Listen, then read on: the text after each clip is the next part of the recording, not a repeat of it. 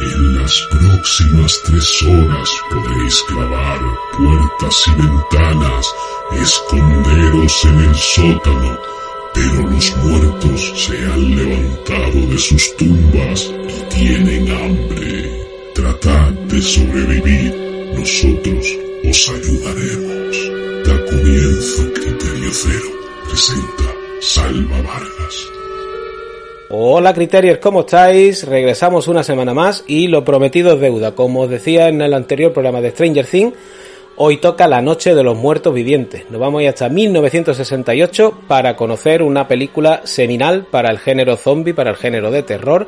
Una película que plantó todas las semillas del mundo para lo que vino después y de la que se han aprovechado cientos y cientos de películas y variaciones que ha habido sobre la misma fórmula. Y para ello me acompaña un equipazo de lujo paso a presentaros a Guillermo que vuelve después de mucho tiempo. Hola compañero. Hola, buenas. Eh, voy lento como los zombies, pero voy. Muy bien, muy bien. También tenemos por aquí a Rubén de Mondo Retro. ¿Qué tal, compañero? Pues fantásticamente bien, tío. Aquí dispuesta a hablar de zombies, que son temas que nos interesan y sobre todo del género de terror. Mm, ¿Zombie o muerto viviente? Eso lo veremos ahora. Eso lo veremos ahora. Y por supuesto, ya lo decimos siempre, si el terror se pasa por criterio cero, tiene que pasar Álvaro Gil de la Catedral Atroz. ¿Qué pasa, maestro? Hola, brother, ¿qué tal? Pues yo encantadísimo, tío. Ya sabéis que con vosotros me lo paso de maravilla, tanto, tanto en el podcast como fuera de él. Y además eh, vamos a tratar una de mis tres películas favoritas de terror, de las que más me han impactado en toda mi vida y muy responsable de mis gustos, aficiones y, de hecho a lo que me dedico hoy día. O sea que genial, vamos, genial. De hecho, es una de, estas pelis que tú en su momento me dijiste, a ver cuando la hacemos, también nos la han pedido por tu grupo de la Catedral Atroz en Telegram, ha habido varios que, mm. que la han solicitado y nada vamos a darnos nosotros el placer de hacerla y espero que a ellos y ellas de escucharnos. Eso espero. Seguro que sí. Seguro que sí, brother. Y muchísima más gente, ya verás. Bueno, como yo me gusta siempre comenzar, eh, rondita de preguntas de cómo conocisteis la película. Seguimos el orden. Guille. Em, ¿Conocerla o verla? Porque... Descubrirla, más bien. Descubrirla, mm, yo tardé, tardé un poquito porque era eh, yo de del tema de las películas de zombies me daban me, daban como un poquito de miedo. Yo tenía un trauma porque eh, se lo debo a Michael Jackson porque cuando él sacó el vídeo del thriller yo era muy chiquitín muy tú también Salva que era muy muy niño y cuando lo ponían pues yo me tenía que ir corriendo porque me daban miedo los zombies entonces, esto es una peli que se descubre de chaval, ¿no? Cuando te empiezan a interesar estas cosillas, como que los zombies me daban respeto. Me daba igual ver asesinatos que vampiros, que policías, pero los zombies como que me daban más tal, ¿sabes? Entonces yo todavía tenía que ser adolescente, me la tuvo que pasar un, compañero de, de, clase, que tú conoces, por cierto. Sí, por ti, un saludo, por ti. pero, pero sabía de su existencia, pero como que me hacía el remolón para verla. De ser idiota, ¿qué hacemos? Estoy descubriendo que Porti era tu camello fílmico. Absolutamente. es así, es así. Ya veo, ya veo. Bueno, Rubén, ¿y tú qué? Pues mira, yo di con esta película tarde para mi gusto. Es decir, yo di con esta peli sobre los 16 años aproximadamente, 15, 16 años que empezaba a leer sobre cine, a leer también sobre terror, que es una cosa que siempre me ha interesado. Y al final todos los caminos llevan a Roma, todos los directores que me molaban siempre te remitían a esta película. Y claro, como en mi época de videoclub había muchas muchas unidades de películas de acción, películas de moda, tal. Mi videoclub concretamente no tenía tampoco muchas cosas rebuscadas, tenían cosas que funcionaran, ¿no? Con el público. Y no fue hasta que me la encontré en la biblioteca municipal que me hice con ella del tirón y, la vi diez veces seguida, vamos. Sí, sí, y esa fue mi toma de contacto con, con esta peli que me marcaría ya por siempre, tío. Esta peli marcó un antes de Dune después en mí, habiendo visto antes que esta peli muchos cines de terror moderno, ¿sabes? ¿Y tú, Álvaro? Pues a mí me pasó algo parecido a lo de Rubén. Eh, yo tuve la suerte de con 10 años leer la novela, La Noche de los Muertos Vivientes de John Russo. Y, y, fue la primera novela de terror para adultos que leí, la primera novela seria, ya conocía a Poe y tal, y, y a Becker y todo eso, pero bueno, quiero decir, no es que le reste seriedad a Poe, por supuesto, pero no era algo tan gráfico y tan explícito como, como es esta novela, ¿no?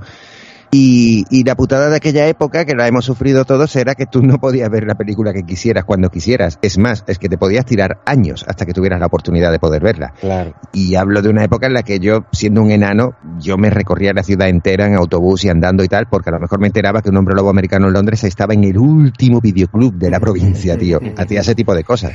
Ese Pero videoclub. la novela a mí me flipó, eh, brother. Y, y tuve la suerte de verla cuando sacaron el remake del 90, si no me equivoco, yo tenía 12 años, o sea que tardé unos dos años, porque una de, uno de los videoclubs que había aquí en mi barrio trajo el remake en VHS, pero aprovechó para traer también la original, en una edición barata, y ahí la alquilé y la pude ver tranquilamente, e hice lo mismo, la vi mil veces seguidas.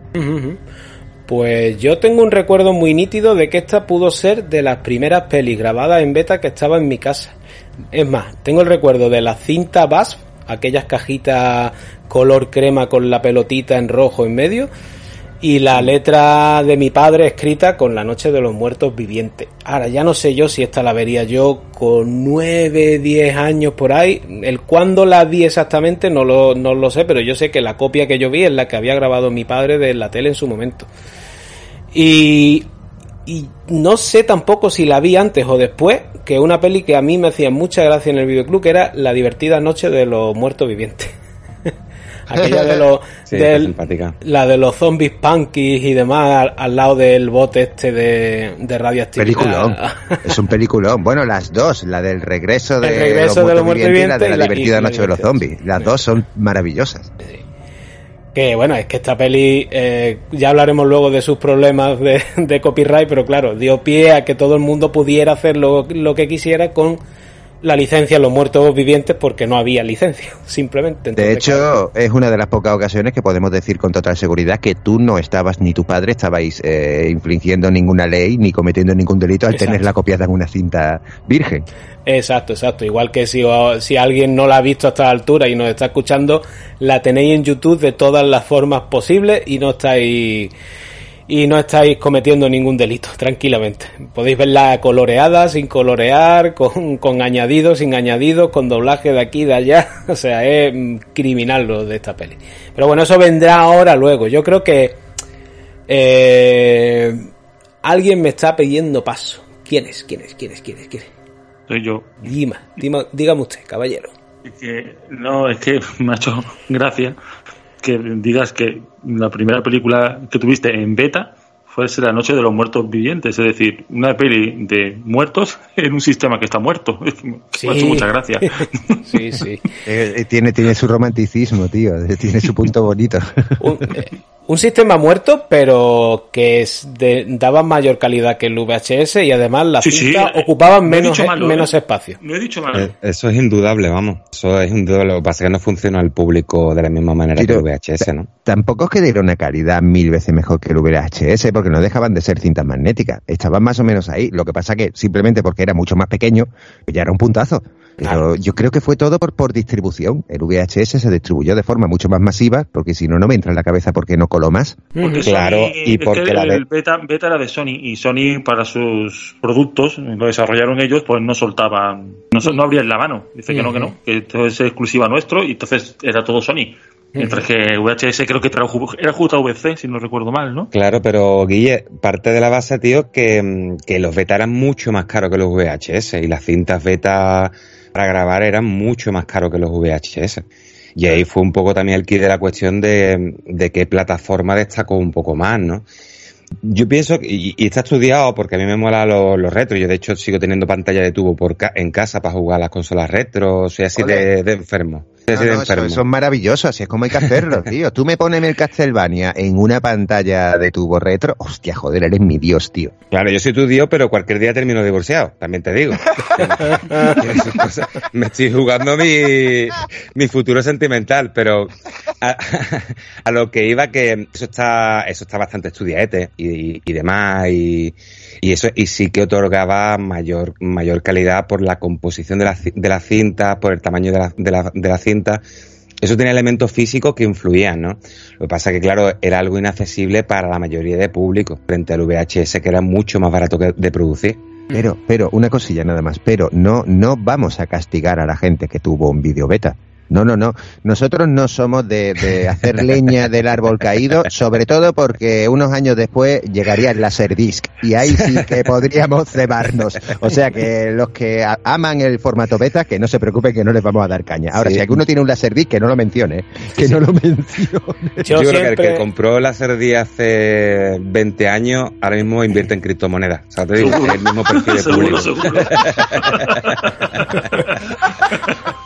es el mismo perfil de público, tío. Yo, yo, yo siempre tuve como referente para a la hora de montar un negocio, cosas que no hay que hacer, al tío que cuando abrió el Carrefour Rosaleda aquí en Málaga, montó un videoclub solo del Laserdisc. Tío. Vaya caballa. Vaya caballa. Yo tenía un amigo que lo tenía, lo compraron por hacerse los guays y tal, y, y, yo le discutía, pero tío, pero si es que no puedes comprar películas, te vale una pasta tal y cual. Que no, que el formato no sé qué, que no sé cuánto, que además trae subtítulos. Igual, por los subtítulos. Llevas un disco de vinilo que parece que es de cemento o de metal, pero, pero es que trae subtítulos, tío. Que le tiene que dar la vuelta a mitad de la película, Álvaro. Exacto. ¿Me entiendes? O sea, más lamentable imposible, más anticlimático eso. Además bueno, verdad, vamos a dejar de hablar de sistemas muertos y vamos a hablar de muertos que se levantan. Y por para sistema. él, por sistema. De muertos que se levantan por sistema. por sistema, por radiación o por ciencia infusa. Ya, o por vudú, que es a lo que yo os quería llevar. 1968, esta película eh, no inventa nada. El, el zombie ya existía, pero eh, lo que sí eh, sienta son unas bases para alejarse de lo que se conocía. De hecho, eh, ya hay muchas películas an anteriores donde se, donde se trata al zombie, pero desde la perspectiva casi siempre del vudú, que es como se entendía, si no me equivoco, a, est a estos muertos vivientes, ¿no, compañeros? ¿Cómo se entendían dónde? Eh, bueno, el zombie es... como tal como lo conocemos ahora, fruto de una radiación, fruto de un virus, fruto de tal, no existía, sino mm, digamos que lo que se trabajaba era el eh, por vudú africano y demás, ¿no? Bueno, y no olvidemos también el elemento religioso, también estaba el resucitado divino y tal, uh -huh. como Lázaro y todo el rollo, que también estaba muy presente en el cine. Pero sí, si nos ponemos a resaltar eh, lo más bueno, bueno, no lo más bueno, tampoco había tanto, si hablamos del cine en blanco y negro y tal, tenemos lo que hemos comentado antes of the record, eh, las principales joyas serían eh, Yo anduve con un zombie y La Legión de los Hombres sin Alma, y ambas están basadas en el, en el mito o la realidad de, del zombie del vudú, el que tienes que provocarlo, con, con el polvo zombie, la hechicería, ta, ta, ta, ta, ta, ta el ritual y, y, lo que ya todos conocemos. Uh -huh. Rubén creo que iba a apuntar sí algo. Sí, yo si me permite, lo que, lo que sí que voy a comentar es una cosilla de, de esta peli, antes de que, no, que nos adentremos en, en, lo que es el zombie, hablar de esta peli de, de, de manera histórica, ¿no? Como un eje cronológico. Yo, si os fijáis, eh, yo grabé en Mundo Retro un programa sobre el slasher, intentaba ubicar el slasher en términos históricos, al igual que pasó cuando grabamos, ¿te acuerdas, en Criterio Cero sobre la saga de Scream, sí, Salva? Sí, sí. Si te fijas, y si los espectadores van a esos programas, pueden dar cuenta de que siempre hablo de la noche de los muertos vivientes. ¿Por qué? Porque cronológicamente, en, si estudiáis el cine de terror, hay dos bloques, el periodo clásico y el periodo moderno. Esta peli es la que abre el periodo de cine moderno de terror, como Exacto. lo conocemos hoy en día. Esto también lo comenté con Álvaro en, un programa que grabé con él, La Semilla del Diablo. Siempre está como referencia esta película, porque a partir de aquí se considera a nivel histórico terror moderno, ¿no? Y de muchas cosas que fueron apareciendo. Es decir, lo típico, por resumirlo muy brevemente, es pasar las historias de terror de castillos y de personajes clásicos a personajes modernos. Ya partiendo de esta base, lo que podemos ver es la importancia histórica de esta película y de la historia tan maravillosa de cómo un grupo de chavales sin medios alguno y con muy poco dinero consiguen hacerse un hueco en la historia del cine Mm. y ser un referente en la historia del cine de terror, que no es un género corto precisamente. Sí. Gracias, Rubén. Gracias, tío, porque está, perdona, Salva, estábamos empezando a darle ya caña al tema y tal, sin haber mencionado la grandeza de lo que estamos tratando y de lo que tenemos entre manos ahora mismo. Y es así, y es lo que se merece, tío. O sea que gracias, Chapó, por el comentario. Cierto, cierto. De hecho, eh, tiene casi siempre esa base de la película barata que triunfa, eh, suele sentar mm, ciertas bases. Estamos con Todas. Estamos Todas, con, para- es lo que ha dicho Rubén, perdona, brother, es lo que ha dicho Rubén, fue el cambio. Incluso a pesar de ser en blanco y negro, ya había mucho cine en color y tal y todo el rollo. Ahí tenéis a Vincent Price y Corben y todas estas cosas y tal, ya sabéis. Pero, pero es que fue bonita esa despedida. Supuso un adiós muy dulce a toda una época que, que, que, que- fueron los verdaderos inicios, pero al mismo tiempo supuso un inicio desgarrador, brutal, explícito, mucho antes de que se pusiera de moda el cine de los 70 tan deprimente y tan explícito que mostraba las calles tal y como eran y tal. O sea, es que es que la puta hostia lo que tenemos entre manos ahora mismo. Es lo mejor que se ha hecho, tío. Y además fue una aguantar en la, en la cara porque como se estrenó sin calificación por edades, eh, se metía la gente con los, con los niños y veían aquí a estos, a estos muertos vivientes comiendo tripitas. Me imagino las caras de, de aquella época y más en el 68, ¿sabes? Ahora se queja el personal porque se mete en el cine a ver la de la fiesta de la salsicha o, la de Deadpool con el, con el Chavea cuando, cuando tienen información, imagínate entonces. Y la, y la sociedad de entonces, ¿cómo era?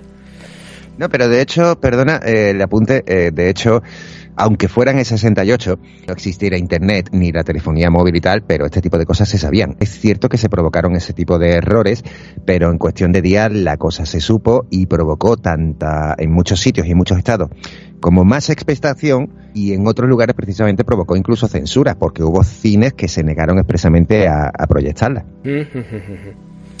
Bueno, pero como yo quería llevarme este tema a eso, al contexto histórico, eh, ya, lo, ya, lo, ya, lo, ya lo ha apuntado Rubén. El cine de terror que se, que se llevaba por entonces era el de Casa Encantada, el de Monstruos de la Hammer, y esto es rompedor totalmente. Y, es rom- y siempre este tipo de cosas suelen pasar con estas producciones de bajísimo presupuesto porque no hay una mayor que te pida que hagas lo que todo el mundo está haciendo y lo que está de moda, ¿no?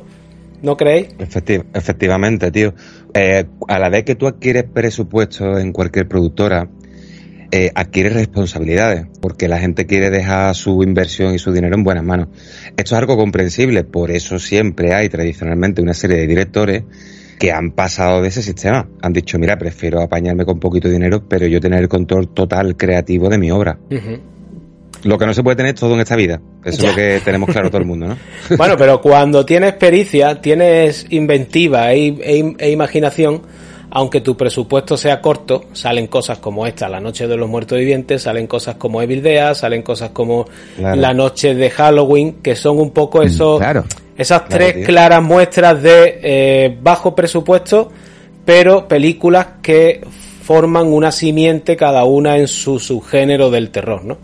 Claro, porque hay más ganas de hacer cine, tío, y hay una actitud implícita de querer mostrar una serie de ideas que realmente medios. Los medios son un vehículo para transmitir ciertas ideas, ¿no? Que es una cosa que siempre hablo a menudo dentro del podcast y demás.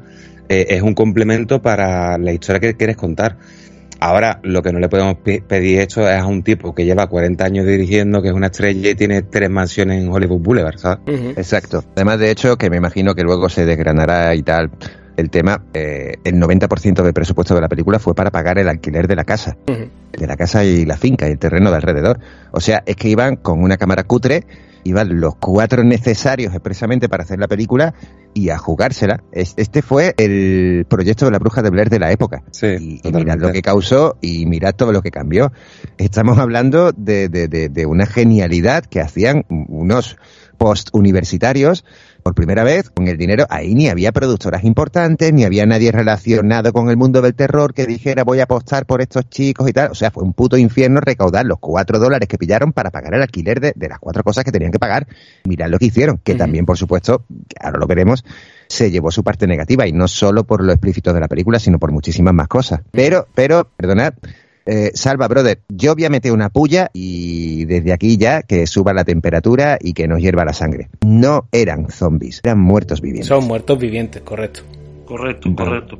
Vale, vale, pues genial, pues genial, pues no va a haber pelea, genial. No nada, nada, nada, nada, Habrá tipo de zombies, tío, habrá tipo de zombies, pues claro que no hay pelea. No, pero quiero decir, es que eh, yo no sé si habéis leído la novela, pero la novela no es que se escribiera la novela y después se hizo la película, fue al revés. Primero se hizo la película y después se novelizó eh, ante el tirón y tal. Y, y, en la novela como en la película, ya no sé si en, en la novela se ve mejor. Yo no sé si es en la película por recorte o algo, pero la película también se puede entender.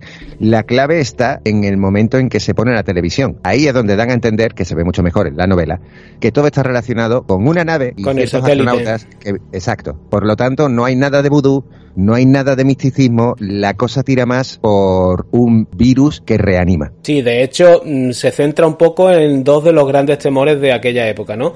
Lo que viniera de fuera del espacio, esa invasión extraterrestre, y la radiación, porque te dicen que es un satélite que se envió a Venus, que ha vuelto, que lo, han, Exacto. que lo han destruido Exacto. y que trae una radiación. Y eso es lo que está haciendo Exacto. levantarse a los muertos. Tan, eh, no deja muy claro esta eh, digamos, esa ley de cómo se levantan porque se habla en cierto momento de los que acaban de morir. Mm, No se dice los que ya llevan X tiempo muertos, porque esto va como de reactivar el cerebro y lo mismo el que lleva demasiado tiempo muerto, ya el cerebro no hay manera de volverlo a la vida, ¿no?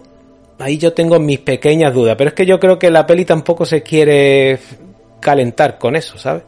No le interesa sobreexplicar este tipo de ideas. De hecho, yo Romero lo ha dicho en varias entrevistas que para él el tema de los zombies es un poco más goofy, ¿no? Para generar una serie de ideas y una serie de sensaciones al usar esos zombies, pero que a él tampoco le ha interesado demasiado, entre Exacto. comillas, profundizar este origen de los zombies, porque no es lo importante en sus películas, eh, real- De, realmente. de- de hecho, él eh, en ningún momento de la película se pronuncia la palabra zombie. Claro. No, para él no eran zombies. Y además, él también dejó muy claro en esa entrevista que, como ha dicho Rubén, eh, George. Romero es uno de estos directores, era, porque pobre tico falleció, maravillosos, pero que no dejó precisamente un legado de entrevistas que tú como fan pudieras disfrutar. Era un tío que iba más a su puta bola, aunque sí hay entrevistas, pero no es precisamente como otros directores que, que se llaman a sí mismos, ¿no?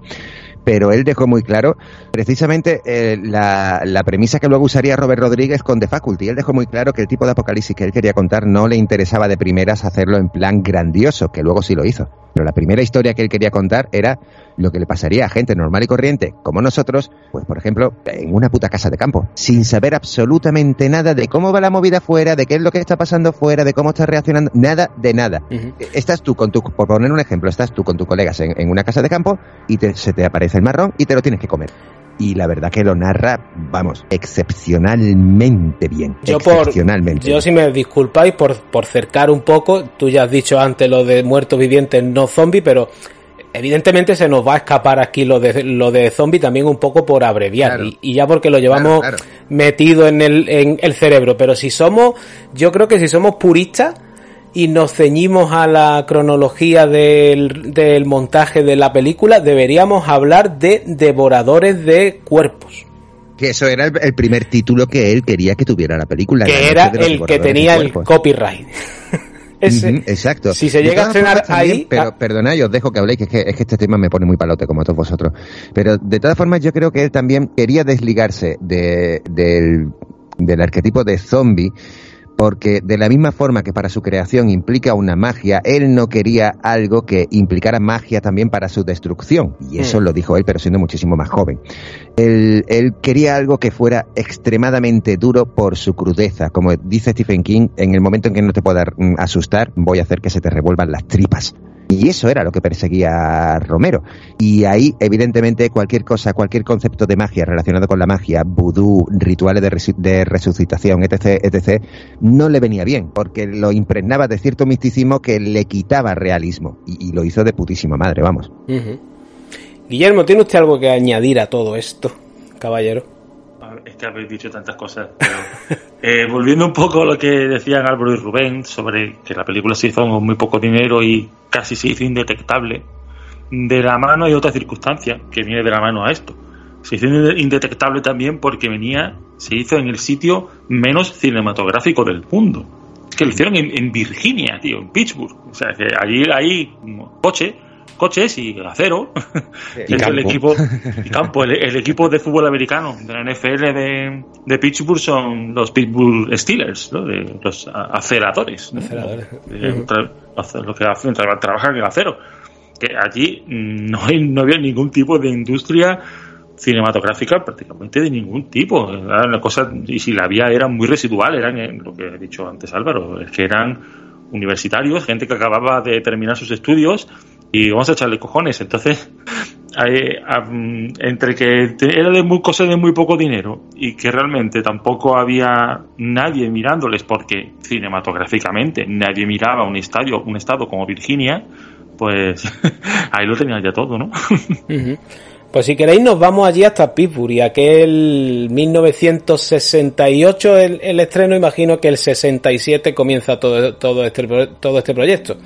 Y siempre se nombra a George A. Romero, bueno, como la como el ideador, como el director, como pero bueno, esto parte de, de tres personas, él y sus dos compañeros John Russo y Russell Strainer que salen de la universidad y se montan ellos su pequeña compañía para, para producir anuncios, pero anuncios para compañías de allí de Pittsburgh, pequeñitos, luego yo eh, imagino que lo habéis visto porque os lo he pasado antes de grabar. Eh, uno que hicieron de Calgón que es súper imaginativo, en plan mm. el chip eh, prodigioso, que ya se ve un poco la, chulada. La, la, la imaginería de esta gente, ¿no? Y ellos tenían su compañía y dicen, oye, ¿por qué no hacemos una peli? Pero ¿qué podemos hacer? Y dice, bueno, podemos hacer terror, que es lo más barato. y efectivamente, se ponen a empezar a recaudar pasta cada uno aporta 600 eh, dólares. Se unen con Carl Harman y, su mujer Marilyn Esman, que tenían una pequeña compañía también para financiar pequeños proyectos y tal. Y, con, y con otra gente hasta, hasta un total de 10 que consiguen unir 6.000 dólares y montan la productora Imagisten, que es la que aparece al principio de la, de la peli, si algún listo no ha llegado y ha borrado esa parte para adjudicarse, digamos ellos, la autoría de la, de la película. Y de ahí empiezan a buscar eh, más, más presupuesto hasta que llegan a un tope de 114 mil dólares. Y con eso se rueda esta maravilla.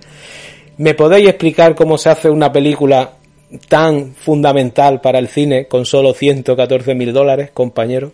Pues rodando sin licencia, eh, rodando los fines de semana en los juegos que tus compañeros tienen libres, cogiendo a, amigos tuyos como actores, que no son actores profesionales.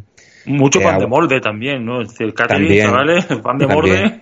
El sanguimito era un gran lujo en aquella época. No, ni catering, cada uno traía el bocata de su casa y punto, vaya.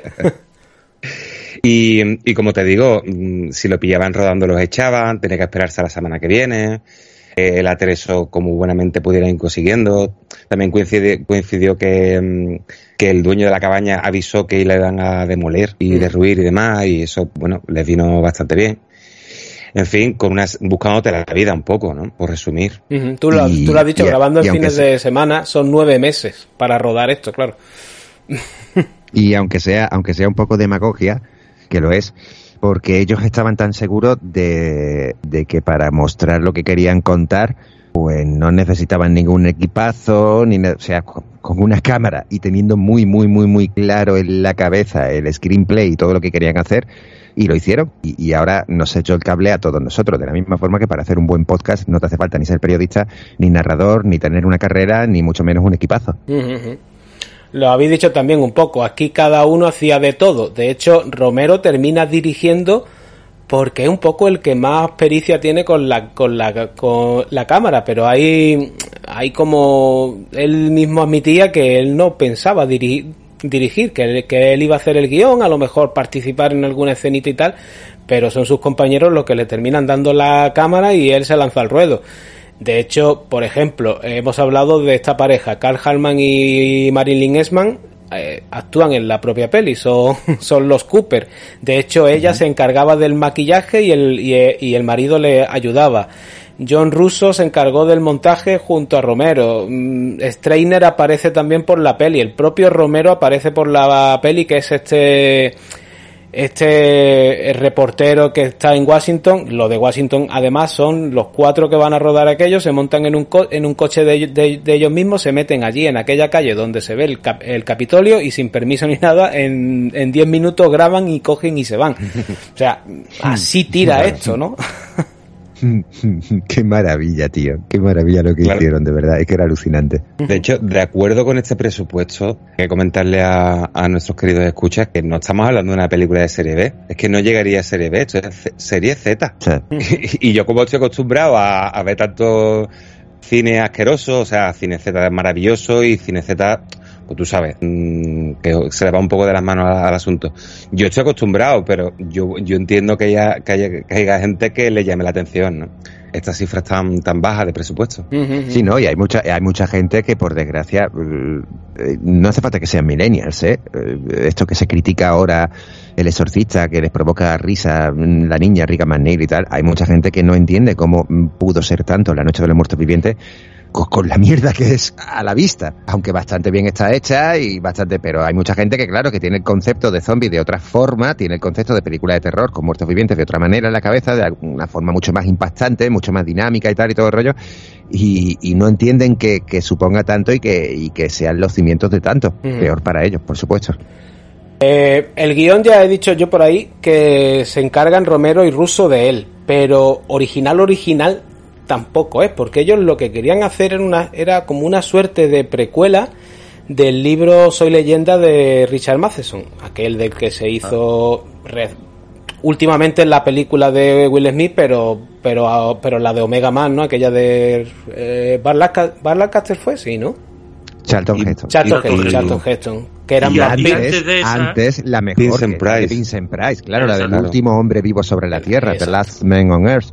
que esa película es, o sea, si a la peña le gusta la de Will Smith, la de Vincent Price es, eh, Price es una puta maravilla y además es súper fiel al libro. Súper fiel. A mis brazos, hermano. Sí, sí, y, bueno, y, cuando suelta la frase de soy leyenda, es que es una maravilla. Eh, la de Charlton Heston es muy divertida porque a ver, estamos hablando de vampiros que llevan el pelo a lo afro y gafas ray O sea, es que está de puta madre. Sí, sí, sí, y con las peleas aceleradas como las pelis de artes marciales de aquellos años, ¿no? Y, y Charlton Heston que lleva su ametralladora hiper megafálica y la melodía súper pegadiza y tal. Es una película muy cachonda. Pero la de Vincent Price, sí, exacto, pero la de Vincent Price es, para mí es de lo mejor del cine clásico de terror en blanco y negro, tío. Es una maravilla. y, es el solo, el solo, el solo, tío. Es que Vincent Price era...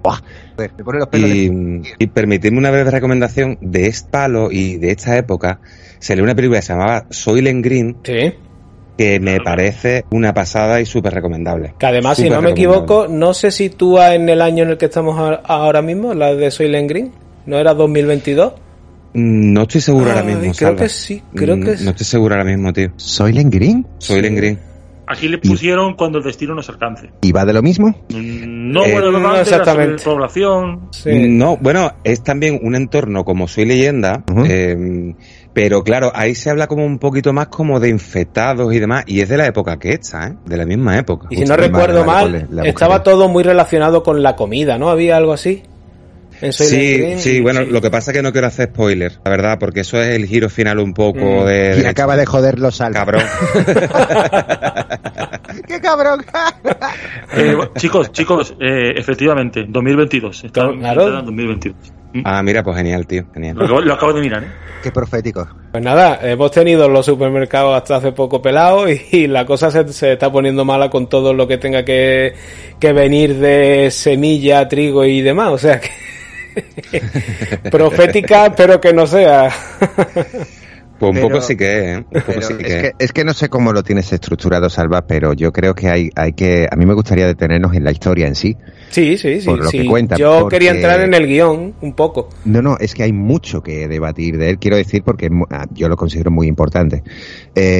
aunque nosotros bueno, nosotros y cualquiera, entendemos la obra como hay que entenderla en el sentido de que no era nada de zombie, de vudú místico, tal cual, no sé qué, no sé cuánto, yo no creo que en aquel momento resultara tan horripilante y causara tanto shock y tal y tantas pesadillas por el tema virus o por el tema radiación. A fin de cuentas, estábamos hablando de unos años en que algo tan explícito en pantalla ya choqueaba y traumaba lo suficiente a la gente como para que mucha peña ni se coscara del detalle que mencionan eh, los tres segundos que sintonizan una imagen en la televisión, porque no dura más, no dura más. Bueno, en la radio, quiero decir. En la radio, sí, porque en tele está exacto, están un eh, En la televisión es en el remake, perdón. No, no, no, en la eh, tele es en esta, están un buen rato y además lo que te muestra es la, la disputa ejército científico. Los científicos tienen claro de dónde viene. en la segunda parte, exacto, exacto. Tienen clarísimo de, dónde, de dónde viene el tema, quieren decirlo y los militares están todo el rato cortándole y como diciendo, no digas nada, hijo de la gran puta.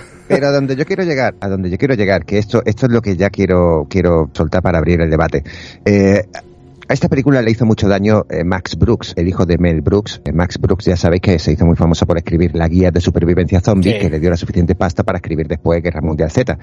Entonces ya entramos en el concepto de por qué los cadáveres de la noche de los muertos vivientes le daban tanto miedo a la gente. Explico, que este pavo empezó a decirlo de no, porque representan el consumismo, la pérdida de la, de la individualidad, del yo como identidad. Romero y su equipo jamás dijeron eso. Mm. Jamás, jamás.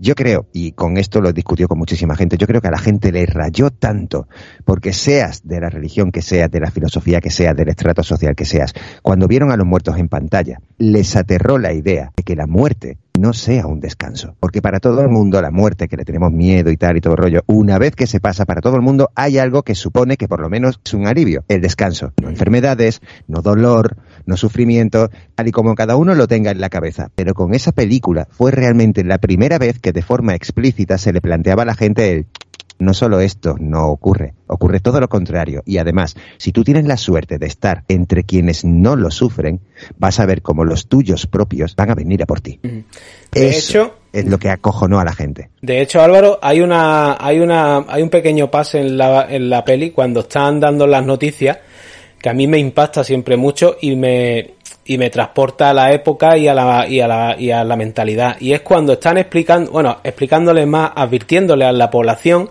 de que si ha muerto un familiar no lo pueden velar ni enterrar, que lo que tienen que hacer es quemarlo rápidamente. Y es un poco la tradición que ya yo creo que cada vez llevamos menos eso del velatorio, el entierro, el ir a llevar las flores todos los años a tu difunto, ya prácticamente la incineración no, no, me, no me atrevo a, a aseverar una estadística, pero yo estoy casi seguro que el porcentaje de crematorio es más alto que, no, que de no era no era lo típico. En aquella época era de hippies y modernos sí entiendo lo que quiere decir. Y además en una sociedad como la americana eh, atacaba directamente con, con sus creencias post-mortem ya sabéis. Pero es que fijaos ahora fijaos ahora con el modernismo que nos impregna a todos el día a día y sin embargo cuando hemos visto eh, por desgracia la incineración forzada y que esto es lo que hay y no hay otra cosa con una epidemia tío. Mm. Y estamos hablando de que Romero hizo exactamente lo mismo y puso en televisión lo mismo ante los protagonistas hace 50 años, tío. Y volvimos a esos velatorios que no se podían dar o muy reducidos durante esta pandemia, cuidado. Pero mira ahora, brother, pero mira ahora, dile tú ahora a la gente en 2022 lo que hemos vivido con la pandemia, dile tú a la gente, no puedes despedirte de tus seres queridos, no puedes velarlos y no puedes enterrarlos. Es que hemos vivido lo mismo, tío. Yo lo tuve que vivir, desgraciadamente, con mis dos abuelas y era una, una situación súper extraña. Yo viví por un lado en diferentes mm, tiempos el no poder ir, ir, directamente y aparte después, poco más tarde, que falleciera la otra y ir y era una situación un poco surrealista porque está con todos tus seres queridos que se supone que es un momento para la familia o un momento de apoyo y todo el mundo con mascarilla, con miedo de acercarte un poco a la gente mayor es algo que si no lo vives es un poco loco, tío, de verdad. No consuela, y no consuela. Mm, no, no tío. Yo no, quería dar yo el momento bajona, la verdad. Mm, sigamos a tope y, guay, porque Venga, hablemos de zombies que destripan. Hablemos de zombies que destripan. Tú has mencionado. Yo lo que sí que estoy con Álvaro, yo lo que sí que estoy con Álvaro, con Álvaro un momentito de algo que ha comentado antes que yo no veo bien, o sea, yo veo bien, yo saco una conclusión de la peli y yo os la comento a ustedes porque estamos analizando la peli.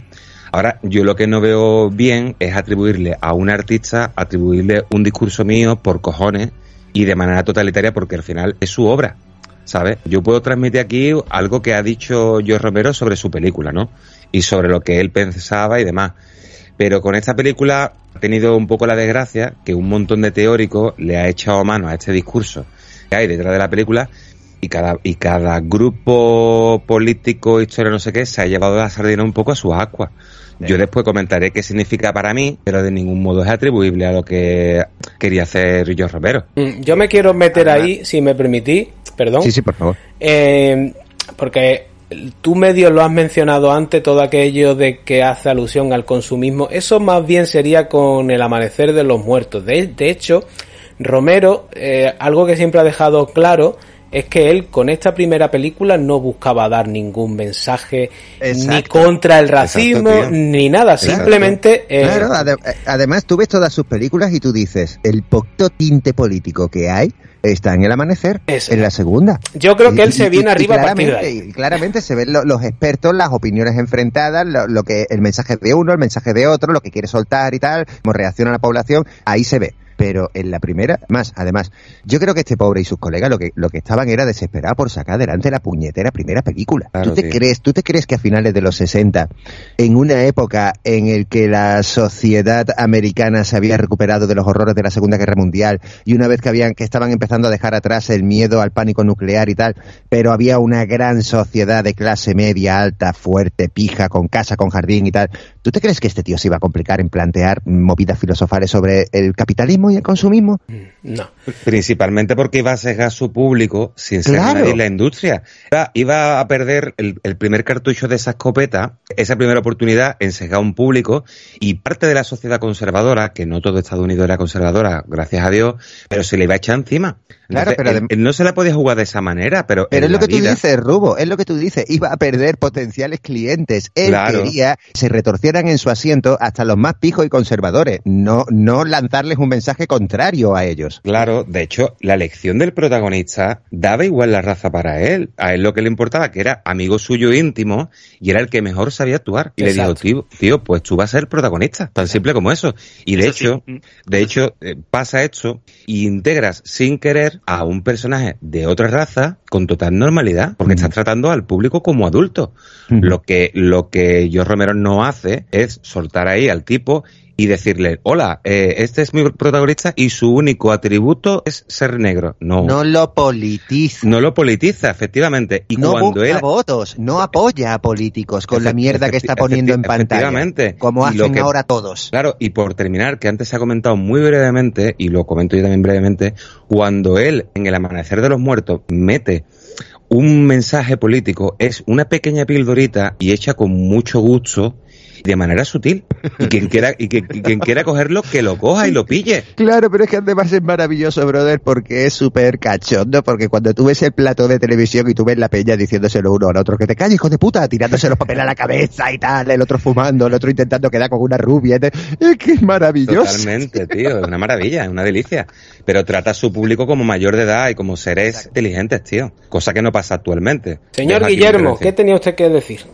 Ah, sí, es que eh, y estaba, digo, iba, que no quería pisar, no quería pisar a Rubén. Eh, no un apunte sobre Dwayne John solo, eh, lo que ha dicho Rubén. Eh, Romero ha dicho más de una vez, era el mejor actor que teníamos. Por eso le dimos el protagonista, ni más ni menos. De hecho, lo que quería simplemente añadir es que este hombre luego hizo mucha carrera de teatro, profesor de interpretación, eh, siempre muy vinculado al teatro. Eh, no, hizo muchas, no hizo muchas películas más, pero sí estuvo muy vinculado al teatro. Efectivamente era muy buen actor. No es que... Lo era, pero, por ejemplo, en La Noche de los Muertos Vivientes es, la típica película en la que un actor bueno se nota mucho porque cada uno de los protagonistas tiene cuatro frases, tiene cuatro líneas. Joder, eh, mirad Bárbara, Bárbara tiene menos, incluso. ¿Y eh, yo tengo un problema con el protagonista y mira que me gusta, tío. Y, y no solo aparte de que yo soy rompetecho y no veo tres pollas, pero es que entre la textura y que es en blanco y negro, el colega es de estos de color, pero de piel muy, muy, muy oscura. Yo la mayoría de la película no le veo nada de la cara, nada más que el ojo en blanco, tío. Colobengue. En serio, a ver, que no me malinterpreten, por favor, pero es que es verdad, es que es muy difícil verle cierta expresividad, a no ser que eh, cuando está delante de la hoguera o con la antorcha y tal, pero el tío lo hace de maravilla, sobre todo por eso, porque cómo te luces cuando tienes dos frases en toda la película, y lo hace de maravilla. Mm. Claro, hablando de esto que ha dicho Álvaro precisamente por hilar un poco, y ya de paso lo, lo comento, es que, claro, mm, el tema de los medios de esta gente por la época era usar equipo muy, muy barato, que es lo que tenían a mano, y comprando cinta de dudable calidad. Por eso todos los blancos y negros no son iguales. Y si cogéis una película como ocho y medio de Fellini, vais a ver que ese blanco y negro es cristalino, que es súper nítido, y dentro de los medios de la época tiene una calidad acojonante, y en cambio, si veis esta peli, está difuminada, está borrosa, eso era por, por la, la calidad de los propios materiales que tenían a mano los chavales para poder trabajar. De hecho, cuando posteriormente se colorea esta cinta, queda aún peor, que yo la tuve que quitar porque es que mm, yo no quise verla. tan irreal, está todo tan difuminado que se ve incluso peor que la versión en blanco y negro, que es la que yo siempre recomendaré. Yo no quise verla, brother. Para mí es como si ahora me dicen, es que Disney va a hacer un remake de Rocky. la va a ver su puta madre. Es que un insulto. No, no veo eso, tío, de verdad. Me dolería demasiado. O uno pues no recomiendo la versión coloreada, la con una azul No la recomiendo porque es durita, ¿eh? Es, durita y aparte mm, no está bien enfocada, no está bien coloreada, es un descontrol. Y sobre, sobre lo que estábamos hablando del tema, eh, eh, en la historia, los protagonistas en sí, es que, por supuesto, que es una de las frases que, a mi pareja le encanta decirme cuando le pongo algo nuevo para ella, que me, dice siempre lo de esto no se podría hacer hoy día. Por supuesto que no se podría hacer hoy día. Pero es que se podría atacar de tantas formas como ocurrió en la época. Todos los expertos que estamos mencionando, que sacaban significados y valores y tal, por un lado decían lo de no, porque fue súper valiente, por poner de protagonista a un negro que era de la clase obrera y marginada y que todo el mundo, cuando él no quería hacer absolutamente nada. Pero también, pero también, aunque es cierto que el fenómeno de Bárbara lo tapó el protagonista por ser negro, también tenemos ahí el ejemplo de cómo se criticó por poner a una mujer de idiota. Y es cierto que Bárbara sufre un shock terrible cuando le ocurre lo que le ocurre con su hermano, con Johnny, pero Bárbara se queda catatónica toda la película. Mm. O estoy equivo o estoy mintiendo. O sea, desde el minuto quinto se queda catatónica toda la película hasta que tiene el final que tiene. En la novela es maravillosamente mucho más explícito y detallado. Entonces, tenía por un lado lo de no, no, porque es un defensor que no sé qué, que no sé cuánto. Por otro lado, no, porque es un machista, porque es un no sé qué, porque es un... Entonces es que es como, hostia, cuando el propio director ha dicho claramente lo que quería hacer, lo que quería expresar y lo que la gente ya contentaos con la maravilla que es visualmente, en lugar de buscarle el rizo a una película que nunca pretendió estar politizada. No digo contentaos vosotros, joder, me refiero a esta peña de, de discurso woke barato y estúpido. Mm, yo me quería meter por otro lado también, que es algo muy habitual que siempre se explora en el género zombie y yo creo que esta película sin querer dio pie a ello, que es eso de que el hombre es el peor lobo para el hombre. Aquí mm, el hecho de que eh, el enemigo peor lo tengas dentro con Harry Cooper y con Cooper y demás, yo creo que es más una necesidad de no estar mostrando a los muertos vivientes cada dos por tres, porque eso implica maquillaje, implica tener a más gente allí aquellos días de rodaje y te centras en el problema que tienen dentro. Eso mm, luego se mm. sobreexplotó Yo matizaría algo de lo que has dicho, brother. Porque sí, es cierto que el, que el, hombre es el lobo del hombre, pero también te quiero decir, todas, todas, todas estas historias de asedio y de resistencia y tal no se basan simplemente en aguantar hasta que amanezca y llegue la ayuda. También el problema siempre surge desde dentro. Hay un momento que es cuando ya todos se empiezan a desmoronar. Pero yo aquí veo un problema muy claro, y es que el actor que hacía de Cooper, lo hace tan extremadamente bien que a nosotros nos repatea. Pero pensemos en la época en la que se estrenó. Era habitual ver gente de 40, 50 años o incluso más mayores, vestidos como, como la época, súper austeros y tal y todo el rollo, con niños muy pequeños, muy pequeños, muy pequeños. ¿Qué quiero decir? Aquella época, el tipo de matrimonio, rollo Cooper, eh, no solo era valorado, es que había muchísimos y muchísimas y muchísimas familias así. Hostia, mis padres eran así. ¿Me explico? Entonces había mucha gente que se vinculaba con ellos. Por eso te quiero decir que se creó esa dualidad de, no, hostia, yo lo entiendo, yo también sería capaz de hacer lo mismo. A mí me da igual lo que haya afuera. Si yo tengo a mi niña pequeña y a mi mujer y mi niña está mala, yo me encierro donde me pueda encerrar y los demás que se busquen la puta vida. Sabéis que mucha gente reaccionaría así. Lo que pasa es que el tío lo hace tan bien el papel de hijo puta que no logras empatizar con él y lo que está haciendo, que es proteger a los suyos. Y te pone de los nervios desde el principio. Mm. El claro, Cooper para mí del, también, eh, del respecto a lo que tú comentabas, Salva, por, por añadirte una idea, que, em, que tienes razón y demás, lo que has comentado antes, es que mm, para mí lo que yo aprendo y la enseñanza un poco que me transmite esta película de zombies, sobre todo de los 60, 70 y 80, y principios de los 90 también hay que decirlo, era que para todo esto es mi opinión, ¿eh? simplemente, ¿eh? no, pero para mi opinión, tío, el papel de, de los zombies representan un poco esa excusa y tal vez esa masa poblacional, ¿no? Del grueso de, de la población. Pero a la vez, eh, en los momentos, por ejemplo, de asedio, que tanto me gustan y que tanto he influido a John Carpenter, que es uno de mis directores favoritos, y John Carpenter, sus principales temas derivan de esta directamente, de esta peli directamente, lo que sí que hace esa situación es amplificar la personalidad del ser humano, ¿no? Eh, por ejemplo, eh, la gente que es buena va a echar el cable, va a tener esa actitud, y la gente que es mala, pues se va a dedicar al pillaje.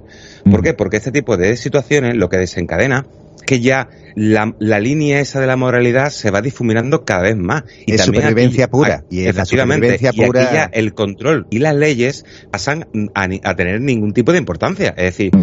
y aquí vemos la naturaleza pura del ser humano. Mm. ¿Sabes? Mm. Y eso es lo que traen de, de rico y de, y de guay todas estas historias de zombies, ¿no? Tú en este tipo de historias, tú eh, sabes cómo va a ser el desencadenante, la única incógnita es quién va a sobrevivir y tú sabes el crescendo que va a tener todo, cómo va a empezar a desmoronarse desde dentro, porque lo hemos visto miles de veces. La pregunta que todos tenemos cuando enfrentamos este tipo de historias es ¿hasta qué grado me va a llevar el autor? ¿Hasta dónde Claro. me va a llevar dentro de, de esta habitación? ¿Me explico? Sí, sí, efectivamente, claro. Guillermo, ¿qué tenías tú que comentar de esto? Ah, bueno, eh, primero solamente mi opinión. eh, yo sí que estoy un poco en lo que en la línea de lo que acaba de decir Rubén, ¿no? de, de que al principio como que queremos todos colaborar, no, vamos todos a una tal, pero que poco a poco las fronteras morales se difuminan. Esta, esto lo hemos tenido en la pandemia. Al principio, no, no, quédate en casa, sí, venga, todos, de verdad, sí, vamos a, a, lo- a los balcones y, y, el- Mm. y uno toca la guitarra en el balcón y otro canta en el balcón y como que estamos todos, pero poco a poco, conforme pasaba el tiempo, ese Era sectario, tío, era Era sectario. muy joder. sectario, tío. Faltaba que vistiéramos de blanco al amanecer, tío, era, era horrible. Pero a lo que voy, a lo que voy, independientemente de que podéis estar de acuerdo o no podéis estar de acuerdo con, con, con aquello. No pidas permiso, tío, no pidas permiso No. para dar tu opinión, hostia, en serio. No, Dale no, caña, estoy- no lo estoy pidiendo. Es que me resulta violento cuando empezamos todos con lo de. Es que es mi opinión, que, pero si somos todos colegas y bestias, tío. No, pero, a, pero a, lo- a lo que voy, yo lo digo para, para no para, para que no nos desviemos, nos pongamos a hablar de, Per- de Perro Sánchez y todo esto, eh, para centrarnos. Que luego, po- que se me dice, no, de esta saldremos mejores, ¿os acordáis? Sí. No, saldremos mejores. Nos, conform- nos conformamos con, Con salir. salir. Convivir, convivir.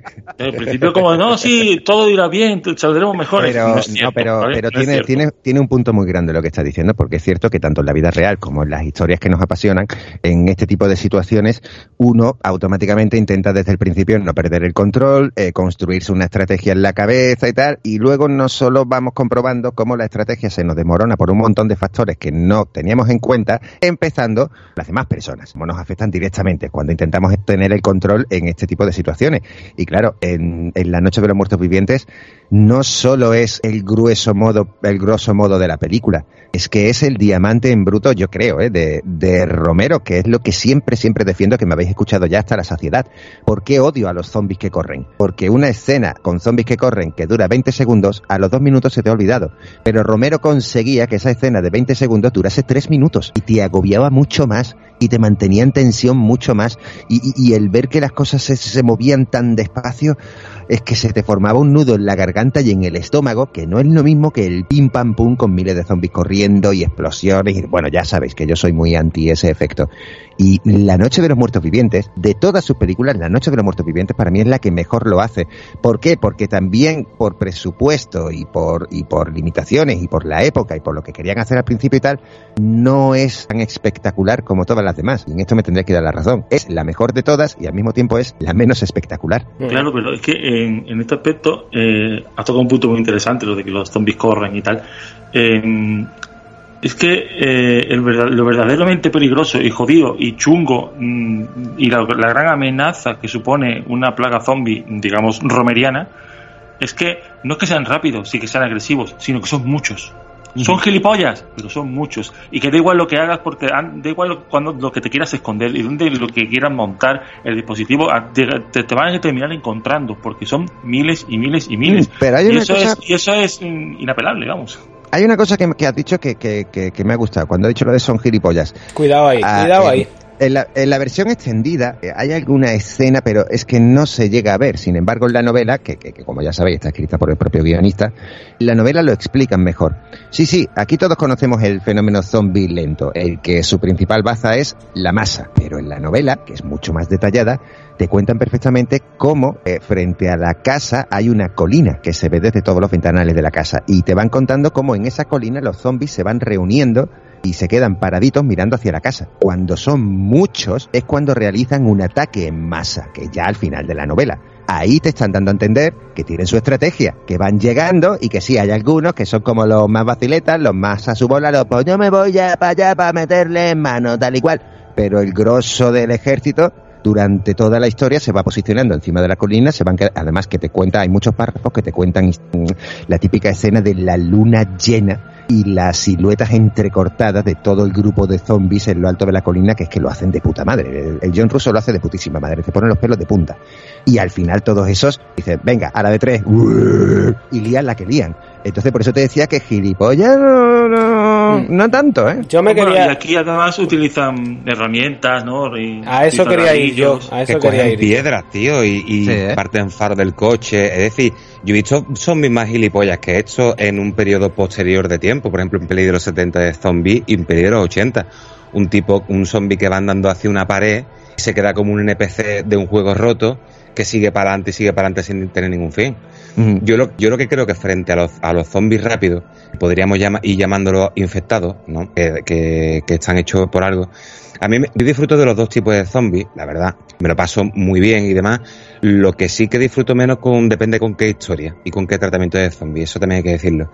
Pero estos zombies para mí son mm, bastante inteligentes de coger una piedra, de tener movimiento manual, ¿no? No todos los zombies, por ejemplo, en el cine funcionan de la misma manera. Yo es que creo el, que... el-. Johnny, el hermano de Bárbara, ya le podías poner tú delante a Mónica Bellucci rodeada de sushi, que él decía que no, que no, que no, que yo me voy a comer a mi hermana y hasta que no me la coma no quiero saber nada de lo que hay a mi alrededor. Es O sea, que me vaya a perdonar. sí eran. Tenemos la, la manía de tomarnos al zombie como un ser tonto porque el resto de películas que vinieron luego nos lo han hecho ver así. Zombieland, por ejemplo, con aquella intro de las reglas para sobrevivir, te lo mostraba como gilipollas. Pero es que el zombie de Romero, si por algo se caracteriza, es por tener una cierta humanidad, reflejo, recuerdo, llámalo como quieras. De hecho, ya lo habéis dicho, aquí estos zombies utilizan her- herramientas. Son capaces de coger una piedra para romper un cristal, romper un trozo de un de, de la mm, de, de madera para intentar romper la puerta. Eh, más adelante llegaríamos a ver en la saga de los muertos vivientes de Romero a zombies con inteligencia que lideran, digamos, al resto de las tropas, otros que incluso aprenden modales adiestrados por, por militares, etcétera, etcétera. Entonces, eh, querer ver el zombie de Romero, tanto en esta primera película como en el resto, como en todo lo que vino después, yo creo que es un error. Bueno, de todas formas, mm, a pesar de... Antes, antes mencionábamos eh, la divertida Noche de los Zombies y el, eh, y el regreso de los muertos vivientes. Y son películas muy cachondas, pero sin embargo ahí dentro el zombie era muy inteligente y no perdía su agresividad. No sé si me explico. Ya con el pelotazo este de Zombies Party, la inglesa, la de la trilogía del corneto y tal, que fue la revolución de oh, come- comedia, of the Dead, gracias, Sí. gracias, of the Dead. Eh, que fue, ahí ya mm, te los ponían como imbéciles, pero eso para acentuar también el rollo cómico, cosa que se hizo también en Zombieland, aunque en Zombieland recuperaban esa agresividad que les habían quitado por completo en, en Zombies, en Shaun of the Dead. Pero claro, es que, es que es así, es que Romero ha jugado siempre con, con la idea del recuerdo residual, de que somos lo que somos y lo más implícito en nosotros nos queda, no por gusto hace la segunda en un centro comercial, ya sabéis. Mm, Todos van allí Eh, porque aunque- es donde iban siempre. Aunque, exacto, aunque tiene mucho menos presencia que, que luego el remake de, del otro, de que es que a mí no me gusta el remake. E- y Edgar Wright te lo lleva hablando al, un poco al de mm, que ha salido el tema de la comedia zombie, disculpa, hay una, la primera comedia zombie data de 1940, tío. Una película que, fue de Bob Hope, ¿vale? Y la movida con esta peli, que era de zombies pero en clave de comedia abiertamente, era que Bob Hope eh, asociaba a los zombies con los seguidores del Partido Demócrata en Estados Unidos. imaginaros, imaginaros la que se lió en 1940, ¿vale? Y la peli se llamaba The Ghost Breakers, se llamaba la peli. A tope, vamos, a tope. Esa estará en la, en la filmografía de, de Trump, fijo, ¿no? Pues no lo sé, tío, pasa desapercibido para mucha gente, pero en su momento tuvo un par de huevos, ¿eh? Y fue un tío tal que era, era rompedor y tenía su morro y tal, tenía mucho morro, tío. Yo esa no la conocía, pero la voy a ver, tío. Y recuerdo, estamos hablando de 1940. Sí, sí, sí, por eso te digo, tantos años antes de que, que, esta película. Y que ahí un actor eh, se lo podían quitar de en medio por hacer este tipo de cositas, ¿eh? Tanto, vamos. tanto de un lado como del otro. Rapidísimo. Te cogía la CIA y te decía, caballero, venga usted con nosotros. Bolsa en la cabeza. Yo antes de que nos, de que nos metamos en, en otras cosas que hemos dejado atrás, esto del, del hombre es el lobo para el hombre, yo os quería hacer una, una pequeña pregunta. Eh, vosotros, si se diera esta circunstancia, ¿cómo creéis que actuaríais? ¿Como Cooper o como Ben? Como la chica, no haría nada. vale, vale. También es la tercera posibilidad que no he, que no he, que no he planteado. Vale, vale, vale. Yo lo, yo lo tengo claro, yo como Cooper. Así de fácil y sencillo. Soy un cabrón y, y para mi bolsa. Te equivocas, equivocas. Quiero decir, yo le he dado muchas vueltas a eso, igual que vosotros me imagino. Yo creo que lo ideal sería una combinación de ambos, de Ben y Cooper. Porque yo, aunque no soy padre biológico, pero yo tengo a mi jastra y yo también tengo ese sentido. Puede que no tan desarrollado como vosotros, pero yo también tengo sentido de proteger a los míos. Lo que no haría sería, Mar, el tengo que proteger a los míos a toda costa, como me meto en un boquete con una única entrada y salida. Yo no haría eso. ¿Y tú, Rubén? Hombre, yo la verdad que lo que sí tengo claro es que yo defendería a los míos a capa y espada. Pero también otra parte de mí también tiene claro en que yo creo en la asociación del ser humano. ¿Vale? Es decir, eh, si tú cooperas con gente, echas el cambio a modo como trueque, ¿eh? que ninguno somos Teresa de Calcuta, y creo yo en un mundo de unicornios y de historias locas. Pero lo que sí es cierto, tío, es que a mí me dio un punto extraño hace unos años de leer sobre los papers, ¿vale? No sé si no sé si sabéis lo que son, son preparacionistas. yo, he leído sobre Si quieres acláralo un poco por si yo no me mm, Defínelos un poco, no, por si alguien de la audiencia no los conoce, porque explico un poco. Sí, sí, es una corriente eh, preparacionista para cualquier tipo de catástrofe que pueda venir, ¿vale? Entonces esta gente se anticipa la mayoría de gente están bastante colgaete, están fatal, están, vamos, Peña con un búnker lleno de latas de fabada y armas. Claro, y se pillan un búnker, que son propiedades bastante cotizadas en Estados Unidos, sobre todo ahora después de la pandemia, y eso se llama preparacionismo, ¿vale? Eso se llama preparacionismo. Entonces, yo cuando estuve leyendo sobre esa gente, porque me, coño, me llamaba la atención de cómo un ser humano puede vivir 30 años con esa paranoia y con esa carga constante sobre sus hombros, ¿no? Me interesaba más la psicología que el propio preparacionismo, ¿no? Y dando con eso, con tal, lo asociaba yo personalmente hace muchísimo tiempo, antes que existiera Walking Dead y demás, lo asociaba yo a un apocalipsis zombie, ¿no? Y entonces aprendí bastante sobre la guerra de Yugoslavia en los 80 había, había supervivientes, los que comentaban su experiencia en ese entorno hostil, sin ningún tipo de militares por medio, porque había zonas muy alejadas de núcleos poblacionales, y, contaban sus historias a través de libros y a través de entrevistas, ¿no? Y era acojonante. Y yo realmente, como modo de, vida, es que yo creo en el comercio y creo en la cooperación y la asociación entre los seres humanos. Porque creemos que es raro que hoy en día se produzca una guerra porque los países son negocios. Un país vende un producto y el otro país lo tiene que comprar. Y gracias a eso no vivimos en el medievo que nosotros nos metemos en guerra constante con Francia o con Italia, sino que simplemente convivimos. Y yo creo que yo estaría por esa mm, simplificación, ¿no? De trueque. pero perdona, Rubén, perdona. Te entiendo y me encanta tu postura, pero te quiero decir, antes de que llegue la posibilidad de poder desarrollar cierto comercio, trueque, tal y cual, no sé qué, eh, estamos en el pleno asedio, en el pleno asedio, que además me ha encantado lo que dijo Guilla al principio de thriller, porque, porque yo, yo tengo muy grabado en la cabeza la imagen de, de supervivientes en blanco y negro corriendo hacia la casa, ¿no? Que por, y, y lo de alrededor lleno de zombies. Por sentido común, yo defiendo también la asociación de personas, pero por sentido común, yo veía mejor a Ben que al señor Cooper, porque yo entiendo lo de me encierro en el sótano, pero yo por sentido común diría, y ya lo decía siendo niño cuando veía la película, si me entretengo ahora con esta gente en poner tablas en las ventanas, tal y cual no sé qué, es que por, por lógica voy a ganar más tiempo, voy a retrasar el momento de tener que encerrarme en el puñetero sótano. Eso era lo que a mí me gustaba de Ben, no me encajaba de señor Cooper, que también entiendo que el señor Cooper lo que estaba era cegado en que con cualquier cosa que implicara abrir un segundo la puerta pongo en peligro a mi mujer y a mi hija. Claro, Por pero eso yo- no Cuando el peligro lo tiene separar. Yo, yo he hablado del cataclismo zombie, ¿vale? De llevar asediado, coño, un tiempo, ¿vale? A priori, a mí lo, sé- lo que se me ocurre es buscar armas. Pero no que puede- pueda. pero, pero, brother, en esto tienes que estar de acuerdo conmigo. Eh, ahí hay un punto también de los preparacionistas. Ojo, eh, que te vuelvo a decir que yo he, he hablado de ellos y he leído sobre ellos y tal.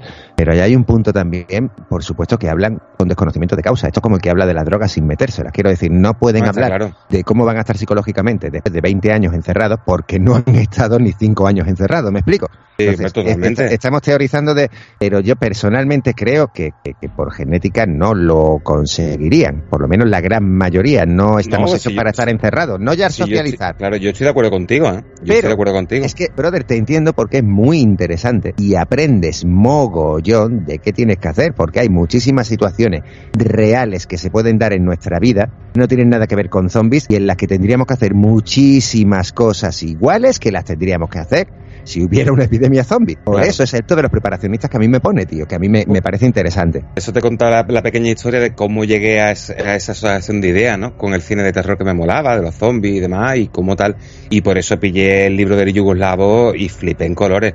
Porque en esos métodos, lo que sí es cierto que sí, que a la vez que cargas con personas, tú cargas con, con gente que sabe diferentes habilidades. Es decir, un tipo a lo mejor sabe, tiene conocimiento informático, otro tipo, bueno, que tampoco sirve de mucho en ese contexto, pero por ejemplo, un tipo sabe arreglar un motor, arreglar tal, otro sabe crear armas, y al final eso es lo que... Es más supone. valorado un mecánico que un jugador de polo. Está claro, por supuesto, por supuesto, por supuesto. Vamos, que y, y más valorado que Ferran Adrià, ¿sabes?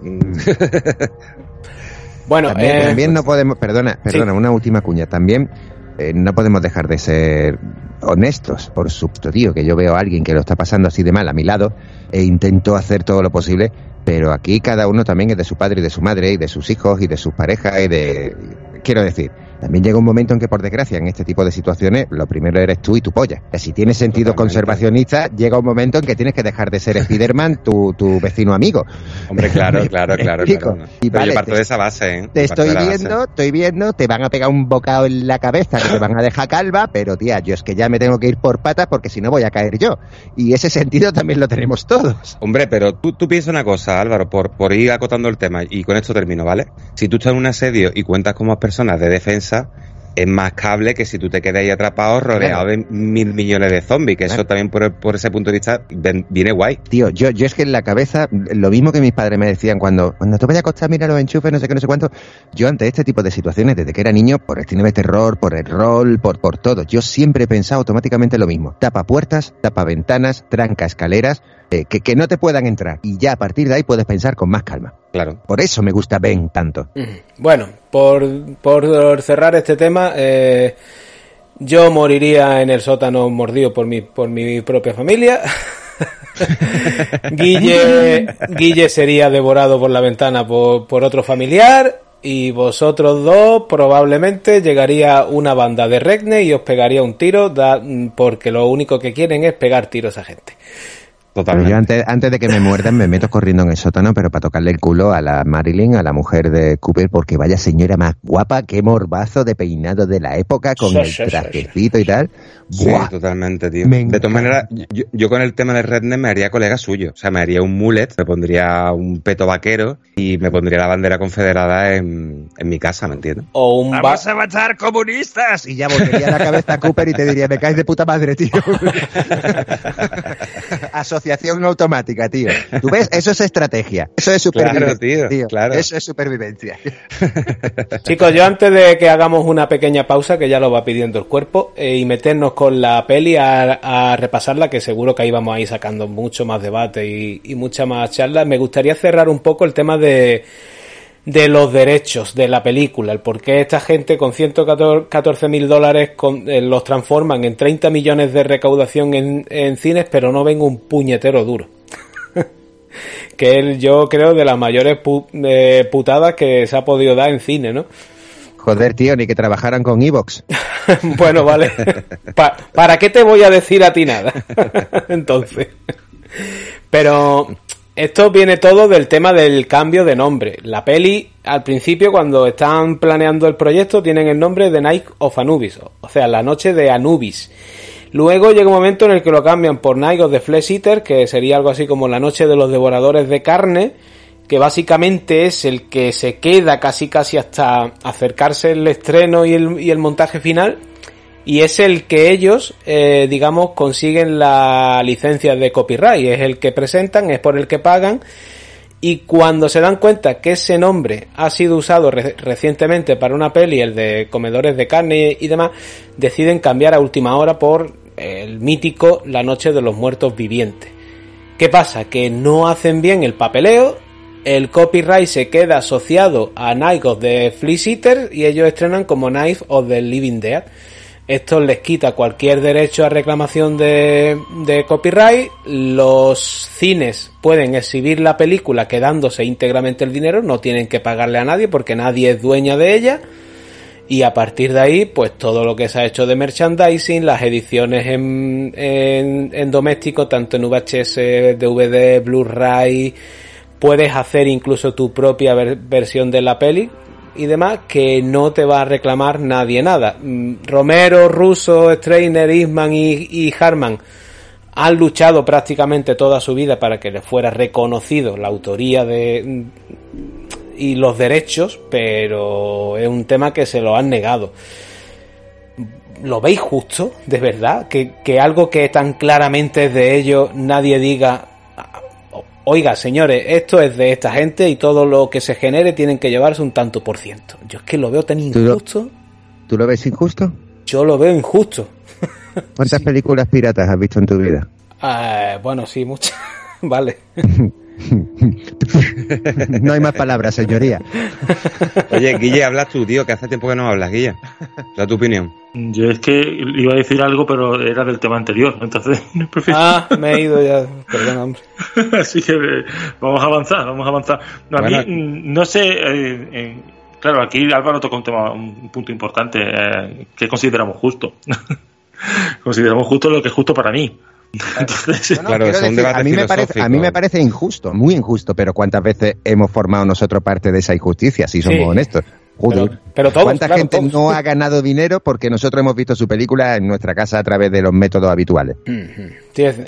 Eso es cierto, pero yo estoy hablando de grandes compañías que han ganado dinero a costa del trabajo de, eh, de, esta gente, no que tú o yo, que somos mínimamente, no le hagamos ganar no, no, eh, euros. No, no, mínimamente no. Eh, la gente que ve cine y series de forma pirata hace perder mucho dinero a las compañías. Que sigan ganando mucho dinero, eso es otra cosa.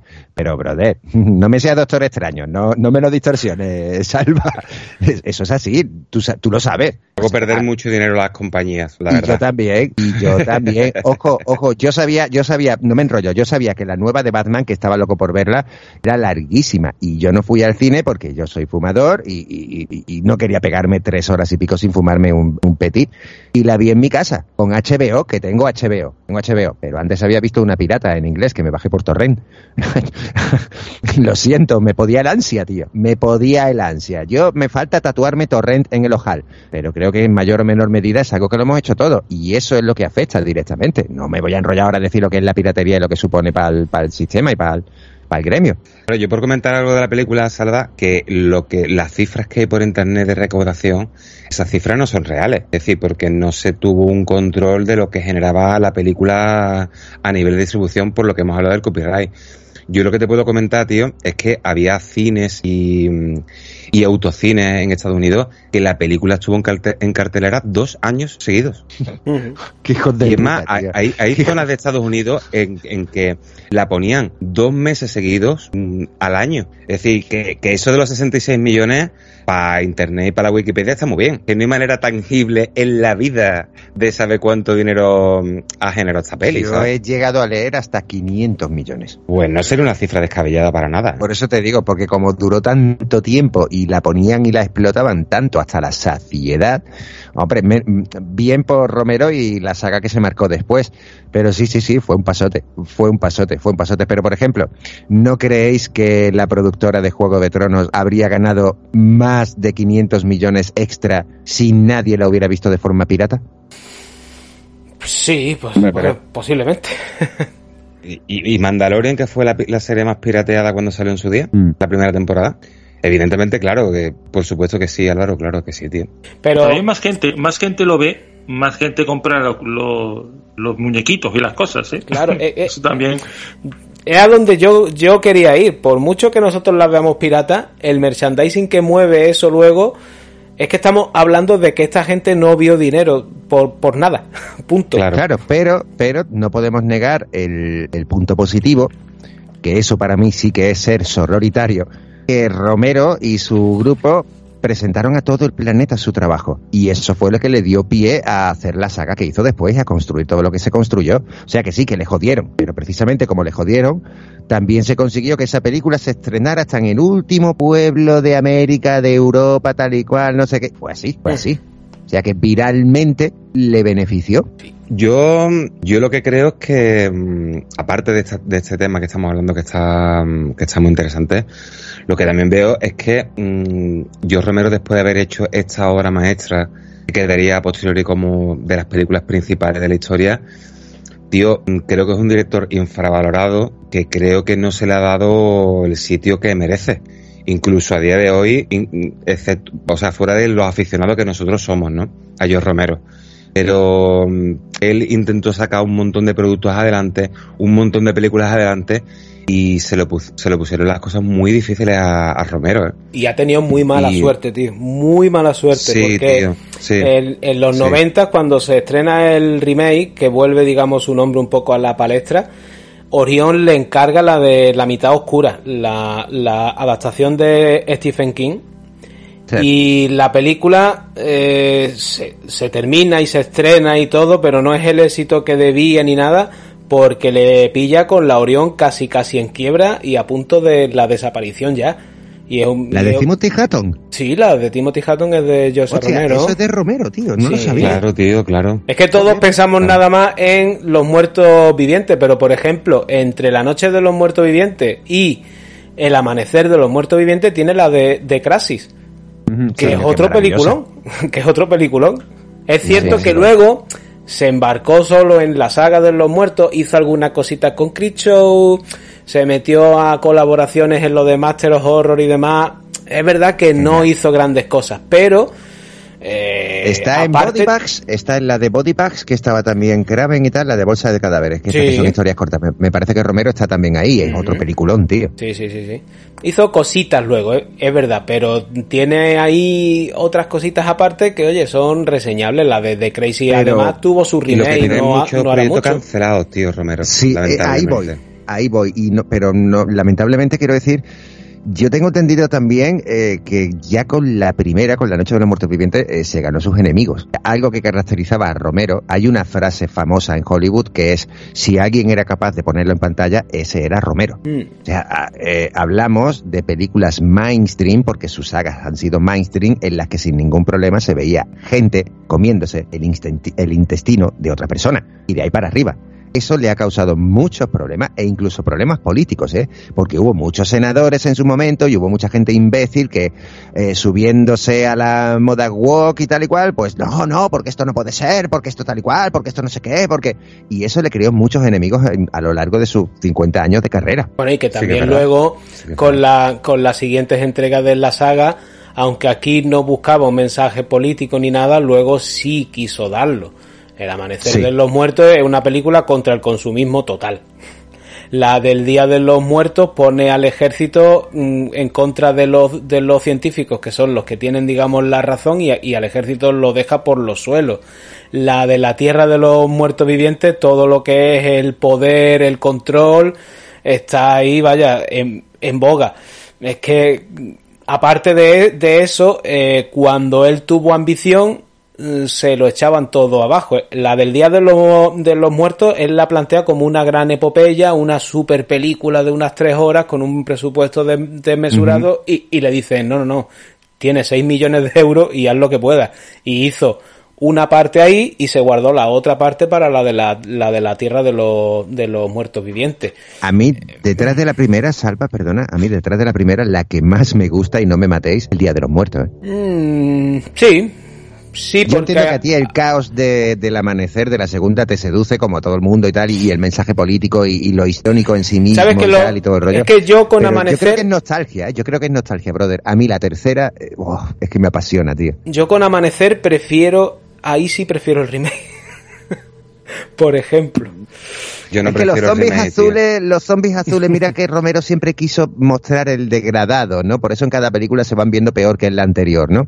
Pero a mí los zombies azules no me terminaron de... Pero bueno, la película es maravillosa. No tío. me- A mí me mola, tío. Me yo mola la adoro a original. Ken Foré, tío. A Ken, Claro. Ken Foré que está brutal y, y el musicón fanquilón, o sea, fanquilón tan de sinte, tan característico de la época y tal, tío. Es que es maravillosa, tío. No me gustaría Sí, que, no, que nos metiéramos ahí mí- porque si os parece creo que tiene un programa El Amanecer de los Muertos, tanto la original del 78 como el remake.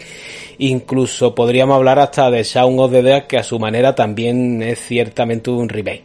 Más o menos, más o menos, ¿vale? Claro, Entonces no me gustaría que nos metiéramos ahí porque ¿para qué vamos a adelantar cosas que podemos tratar en un programa aparte? No, pero, pero lo que tú has dicho está genial, pero no solo critica extremadamente el consumismo por lo del centro comercial, ¿eh? critica muchas más cosas y eso lo sabéis todos. Sí, a muchos critica la política, también. critica Los de engaños a través de los medios de comunicación, exacto, brother, critica cómo nos tragamos todo lo que nos ponen en pantalla por muy estrafalario que sea y, y, y sobre todo, sobre todo pone de manifiesto lo que yo mencionaba antes, que cuando estallara el pifostio, que no iba a haber tantos héroes, coe, como nos gusta creer y tal, porque desde el principio te pone a la gente, pues eso, que te vaya a tomar por culo, hijo de puta, que me dejes que... Y todo el mundo más en plan, yo voy a mi puta bola y esto ahora mismo, eh, la proporción es tan grande que se ha convertido en un sálvese quien pueda y ya veremos después. Es súper divertido de ver ahí.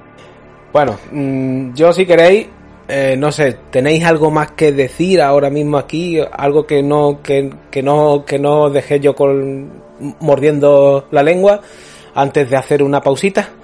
Yo sí, ahora que he sacado el tema de lo de la trayectoria de Romero un poco mm, en general, antes de, que hablemos de la película, a mí me gusta la gente comprometida y, y- y valiente, ¿no? Y yo puedo compartir cosas con Romero o no, pero sí que ha sido valiente, pero también si eres un director valiente te tienes que... mm, eh, te tiene que ver lo bueno y lo malo, ¿no? Y hemos nombrado las cosas malas de, de ser tan íntegro con tu trabajo, ¿no? Pero es algo que yo personalmente valoro, la verdad. Bueno, pues si queréis nos vamos a hacer una pausita, vamos a, a poner unas maderitas en la ventana, que eh, yo no sé vosotros, pero aquí empiezan a llegar zombies, tengo por ahí unos, unos, unos chapones y piso y me voy a poner a ponerlo. Y ahora volvemos, ¿vale? A repasar la peli.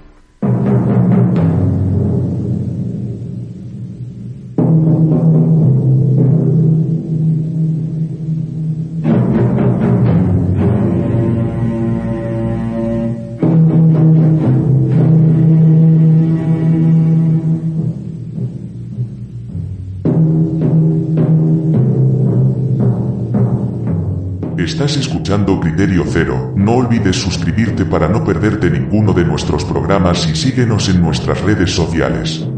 Tu opinión es importante para nosotros. Queremos saber que estás ahí. Dinos lo que quieras en el correo criterioceropodcast.gmail.com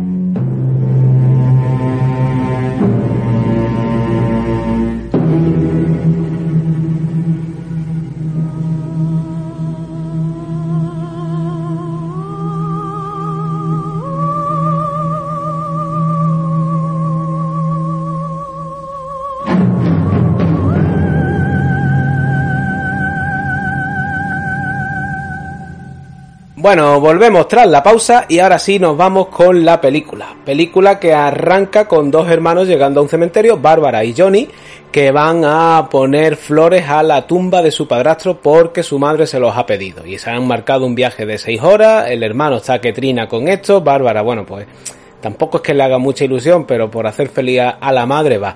Eh, cuando están allí en el cementerio, mm, Johnny empieza con, la, con las burlas con su hermana a, a meterle miedo. Eh, aquel mítico de Bárbara, vienen por ti.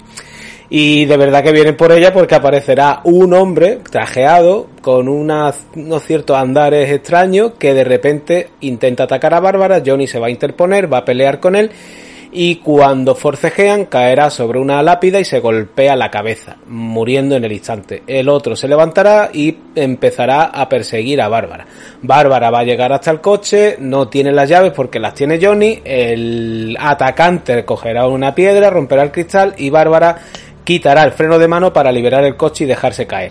Se va a estrellar contra un árbol, pero le da el tiempo suficiente, la ventaja, para escapar de este que le persigue y llegar hasta una casa. En la casa entrará, allí va a encontrar que hay el cadáver de una mujer, aparte la casa está por lo demás vacía, y cuando intenta marcharse de allí va a ver que vienen más seres como este que le ha atacado en el cementerio, pero por suerte también va a llegar una furgoneta con un hombre de color llamado Ben, que la va a ayudar, la va a defender de los que están fuera y se van a encerrar en la casa. Hasta aquí amigos, este primer tramo. ¿Qué tenéis que contarme? Pues que me encanta. Eh, mira, decía antes, estabais comentando antes, en el bloque anterior, cómo realmente parece que Romero es un cineasta que se ha desaprovechado. Porque eh, es un tío con talento, es un tío que sabe, conoce el oficio y, pero que parece que fuera de los zombies parece que no ha tenido suerte. Podríamos decir que los zombies han comido a Romero, al final. Por... eso ha sido, eso ha sido, me, me, peta la cabeza, tío. Eso es ya True Detective total, tío. ¿Verdad? Una aseveración bastante y, es que nada más, nada más en, el, en el, cementerio ya vemos como, eh, eh, como el tío maneja muy bien el lenguaje cinematográfico. No sé si queriendo o sin querer, pero lo sabe muy bien cómo expresar y cómo ir diciéndote cosas con según qué plano. Vemos que está eh, un plano casi navid, ¿eh? que es un plano, digamos, cenit, no cenital, sino desde abajo arriba, completamente vertical, junto al árbol, y como cámara al hombro va bajando poquito a poco, mostrándote las ramas del árbol, sí. y casi que diciéndote, aquí hay, aquí hay algo que no va bien, ¿verdad? Y eso nada más empezar la película. Es, es, que está hecha con muchísimo talento. Este tío era muy buen cineasta y no está lo bastante valorado, creo yo. Sí, y además, además no podemos, no podemos dejar de mencionar también eh, la música de, de, órgano acorde, que no era, imitaba un teremín, pero no era teremín. Lo que pasa que, eh, perdona la pregunta, tío, eh, en el remake es otra cosa y tal, pero en la original, ¿la tumba no era de la madre? ¿No iban a visitar la tumba de la madre? No, era el padrastro que era el que Johnny criticaba en el coche y tal, porque No. tú sabes que ella lo aquí tan lejos a conciencia para que No, Johnny le dice a la hermana que, eh, que, hubi- que, que, que hubiera sido mejor, venir ellos o venir la madre. Pero, pero dicen Ah, que la vale, madre No, no va a venir y que él dice que él no se acuerda de él porque además es su padrastro. Es que no. Como que no les interesa a ellos mucho ese hombre. Era el. el- Vale, vale, perfecto. Es pues eso, tío.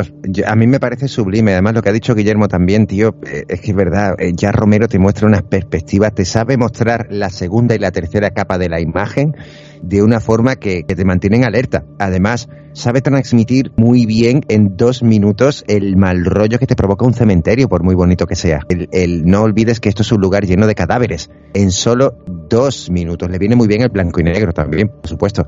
Pero esa melancolía, esos árboles llorones, valga la redundancia y tal, es que es una pasada, es una pasada, tío. Yo comentar por mi parte que, mm, que efectivamente, tanto como dice Guille y dice Álvaro, que te va marcando un poco el tono que va a llevar, la película, ¿no? Y también muestra una serie de movimientos de cámara que no eran normales en esa época. Y comentar de la música que ha comentado Álvaro, la música realmente no se compuso para esta película, la, música se extrajo de otro film y se adaptó aquí como buenamente pudieron, ¿no? Y, y, demás. Y a mí me gusta mucho esta escena y eso porque te va un poco metiéndote en ambientillo, vas viendo cómo se mueven estos zombies, ¿no? Las propias normas internas de, de esta película que propone, ¿no? Sí, y permitidme, por favor. Eh, Romero tiene una cosa en todas sus películas que marca muy bien en la primera y marcan también muy bien en el remake, es que el círculo se completa, que todo vuelve a los orígenes porque todos somos iguales. El ellos son nosotros y nosotros somos ellos. ¿Qué quiero decir con esto? Que con el inicio de la noche D, de la primera en blanco y negro, eh, es muy importante, imaginaos que la gente cuando ve esa película en su estreno es la primera toma de contacto con un muerto viviente, que fue así para muchísima gente, para la gran mayoría, de hecho, el impacto que supone eso. El primero que aparece, el del cementerio, es muy icónico, es muy icónico porque precisamente al final con todo el pifostio que se monta y tal, con el asedio a lo grande, está ahí, como Claro. también está el hermano de Bárbara. Bárbara. Y eso no es por gusto, eso no es por gusto, eso es una forma de, reírse irónicamente que tiene George. Romero de los ciclos de la vida, de que por mucho que nos esforcemos somos lo que somos y todo empieza en el mismo punto en el que termina, una y otra vez, una y otra vez, pasen las generaciones que pasen. Y ese primer zombie, no quiero parecer exagerado, pero para mí es súper icónico. Y en la novela es igual. El primero, la forma de vestir, el primero, el que mata a Johnny y todo el mundo dice, hostia, que esto va a ser serio, esto no va de los dos hermanos superando los problemas, esto va a ser serio. Y aparece después en el momento adecuado al final, junto a Johnny. Y creo que es una forma que tiene Romero siempre de que lo ha hecho también no solo con los zombies, sino también con los personajes. El hijo puta al final se lleva su merecido, el que es bueno consigue escapar más o menos esquilado, ya entendéis por dónde voy. Romero siempre tiene ese avance circular que acaba exactamente en el mismo punto donde empieza. No Salvada. si salva, no sé si salva si hemos llegado todavía cuando están hablando Ben con la chica o, o eso va después. Todavía no ha llegado a la cabina, se supone que en el primer bloque más o menos es cuando ella se, se la pega con, con el coche o, o- o echa a andar ya hacia Pues la, la cabaña, ¿no? Eh, no, el, yo he dejado el resumen justo cuando Ben y Bárbara se encuentran en la casa. Y ahora es cuando van a empezar ellos a hablar, después de echar a, a algunos muertos fuera, que además los quema en la misma en el mismo porche y, y demás. Pero bueno, van a buscar por la casa, van a ver que hay un teléfono, este no funciona, descubren que hay una radio, la radio sí la van a poner en marcha y bueno, van a escuchar algo de allí, pero la principal tarea que va a empezar a hacer Ben es empezar a tapiar ventanas. Bárbara empieza un poco a ayudarle, pero Bárbara está en shock total.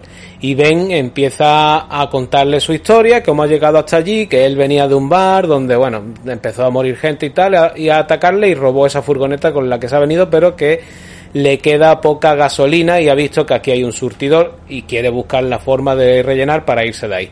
Y Bárbara pues le cuenta lo del hermano, lo que pasa es que, mm, como digo, termina entrando en shock e incluso Ben le va a tener que dar un aguantar para que se active un poco, lo que hace al final es que cae cao en el sofá. Entre tanto, mm, van a descubrir que no están solos en la casa y es que se va a abrir la puerta del sótano y de allí van a salir eh, Cooper, va a salir y va a salir Tom, un hombre mayor y bueno, un hombre un hombre de mediana edad y un joven.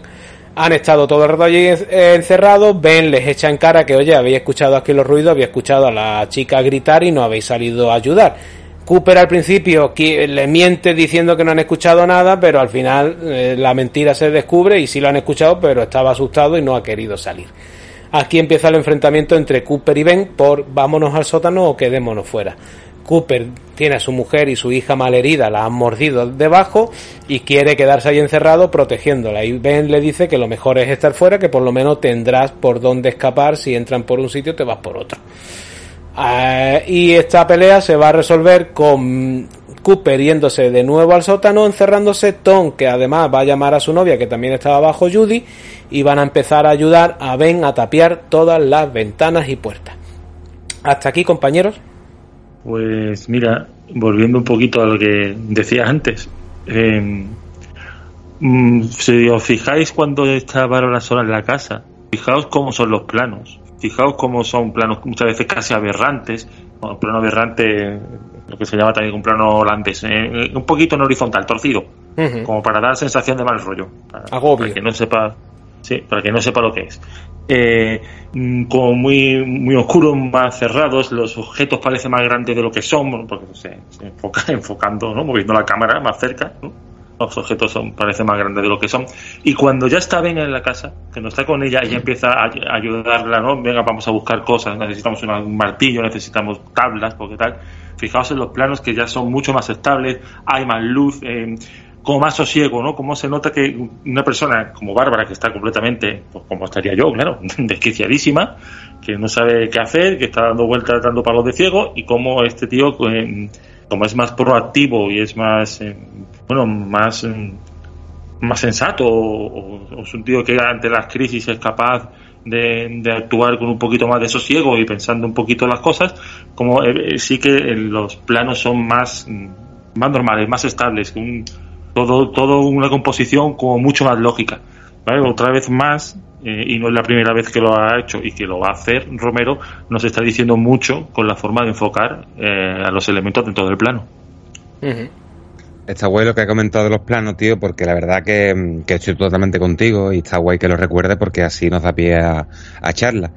Y mm, Romero es que realmente aquí mostraba bastante mm, bagaje, en la medida de lo posible, siendo novel en esto de una producción y Romero tenía 28 años, tío. Y aquí ya muestra rasgos de, de, su personalidad como director. Y hace juegos con la cámara que, que eso hay directores que no lo consiguen hasta después de muchísimos años, ¿no? Después también aquí hay que comentar que se crea esta atmósfera también claustrofóbica, un poco mm, agobiante por parte del espectador, también por lo que dice Guille, ¿no? Por ese juego de los angulares de la cámara, del encuadre que no está estabilizado también incita un poco al espectador a que esté de una manera agobiado, ¿no? Y es que aquí se, se va en torno a, la imagen esta del asedio, que realmente e, este asedio se llevaba muchísimo en el cine western. Lo que pasa que en el asedio siempre estos vaqueros estaban cooperando contra los de afuera. Y aquí ya vemos que hay diferentes puntos de vista de las cuestiones, hay un poco de... Mm, de disputa, de, de filosofías encontradas en contra, ¿no? De, de uno con otro. Entonces, es una cosa que me gusta mucho y cosas que, como ya antes he comentado, empleará Carpenter en la mayor parte de su filmografía, ¿no? Que explorar western, pero de otra manera. Esto también tiene parte del western. Sí, pero además, tío, Carpenter en mama directamente de la noche de los muertos vivientes. Carpenter en todas las películas tiene asedios, aunque sean camuflados. Coño, aparte tiene películas enteras dedicadas a asedios, pero La noche de Halloween, El príncipe de las tinieblas, todo es gente encerrada en un sitio mientras el mal tenga la forma que tenga, está por, por alrededor. Asalto en la comisaría del Distrito 13, que fue su primera peli. Exacto. Y además, lo que has dicho, que yo sé que tú, que tú conoces lo que es el rollo de la imagen y la toma y la fotografía y tal. Pero yo, por ejemplo, veo muchas similitudes. Eh, exactamente en los planos que estaba diciendo Guille del principio. A mí una de las imágenes que más me aterra es justo antes de que Ben entre en escena porque tú todavía no te has coscado de nada y Bárbara desde el interior de la casa nota algo, se levanta, va hacia la cortina de la ventanita de la cocina y ya se queda deslumbrada por las luces de la camioneta de Ben, ¿no? Que llega en plan, que es una de las mejores entradas de la historia del cine. que el colega entra en plan, os vais a enterar. Pero claro, ese plano previo, que era lo que hablaba Guille, ella de perfil acercándose con, con la siguiente capa con el fondo inclinado, a mí eso me da un miedo y un mal rollo porque ella va pasito a pasito desde donde está hacia la ventana de la cocina en, en ese uso que le da Romero de extender las escenas, de alargarlas y te acojona porque eh, precisamente esa visión, ese ángulo de cámara, tú dices va a aparecer uno dentro del pasillo, al lado de ella, una mano que se le pose en el hombro, alguien le va a tirar del pelo y ya está. Y precisamente ese uso de la cámara, tan cerrado sobre los hombros de la protagonista antes de que ocurra algo, lo veía muy similar con Mia Farrow en los pasillos del apartamento de La Semilla del Diablo. Pues sí, tío. Pero, tío, a lo mejor te puede parecer un crimen lo que te voy a decir. Mira que yo adoro Polanski. Me gusta más como lo hace Romero en la casa de la noche de tío, pero mucho más, me acojona mucho más. Mm. También esta, estas probaturas, digamos, con de cámara que en aquella época se llevaban tan poco, tiene que ver mucho con que Romero y sus compañeros vienen de la publicidad algo que luego hemos visto con grandísimos directores que provenientes de ahí han hecho una carrera en cine, pero yo creo que también venir de ahí te da una ruptura con lo clásico, ¿no? Eh, ahí siempre has, experimentado más, planos muy cortos y, y, rápidos, y en pleno 68 eso también es muy, muy rompedor, ¿no? Hombre, la publicidad te puede dar mm, cierto bagaje a nivel, mira, por ejemplo, es una buena escuela la publicidad porque tienes que contar una historia en un corto periodo de tiempo, a nivel narración tienes que ser ágil en mostrar ciertas ideas en pantalla, tienes que entender el lente, tienes que entender lo que estás haciendo. Ahora, ya cuando tú te afrontas un largometraje de Salva, claro, claro. eso evidentemente que te viene bien, pero ahí También te puede todos venir mal. claro. Te puede venir mal. No, no, es que está genial tirado, tío, porque, porque yo creo que también que igual, por ejemplo, que en los años 80, en los años 90 más que nada, hubo mucho tirón en cine de terror y cine fantástico por parte de directores que venían de dirigir vídeos musicales, y lo sabéis todos. Ahí Sí. tenéis, por ejemplo, la secuela del Cuervo, Ciudad de Ángeles, que fue dirigida por Tim Pop. Pop, que le hacía los vídeos a The Cure. O sea, Correcto. Claro, pero eso también es tan bueno como malo, porque ahora, por ejemplo, y no me quiero enrollar, para mí el terror de ahora, excepto las películas, las poquitas al año que tú dices, hostia, qué peliculón, para mí el terror ahora lo cuentan así, como un anuncio o como un vídeo musical. Y a lo mejor soy yo ya un dinosaurio, pero el terror sin esencia y sin atmósfera no es nada. Y precisamente lo que pecan los vídeos musicales y la publicidad, que es algo tan bueno como malo, malo en este sentido, es no pueden recrear atmósfera tanto como quisieran porque tienen que contarlo todo en un breve espacio de tiempo. Y ese ritmo, ese dinamismo que llevan hoy día las películas de terror, que es como un vídeo de TikTok, que es pim pam pum, pim pam pum, pim pam pum, a mí me repatea, tío. Y La Noche de los Muertos Vivientes es la antítesis. Bueno, sigo con la película, si Sí, os no, parece. sí, pero no, perdona, Salva, perdona, no, no se encanta eh, de esto cuando mm, cuando ella cuando tiene uno de los de los zombies los tienen por allí, ¿no? Y, y, y le dice le dice el, el negrito, ¿cómo se llamaba? Ben. Le dice, venga, la chica, oye, no, no lo mires, no lo veas como un ser humano, no es una persona.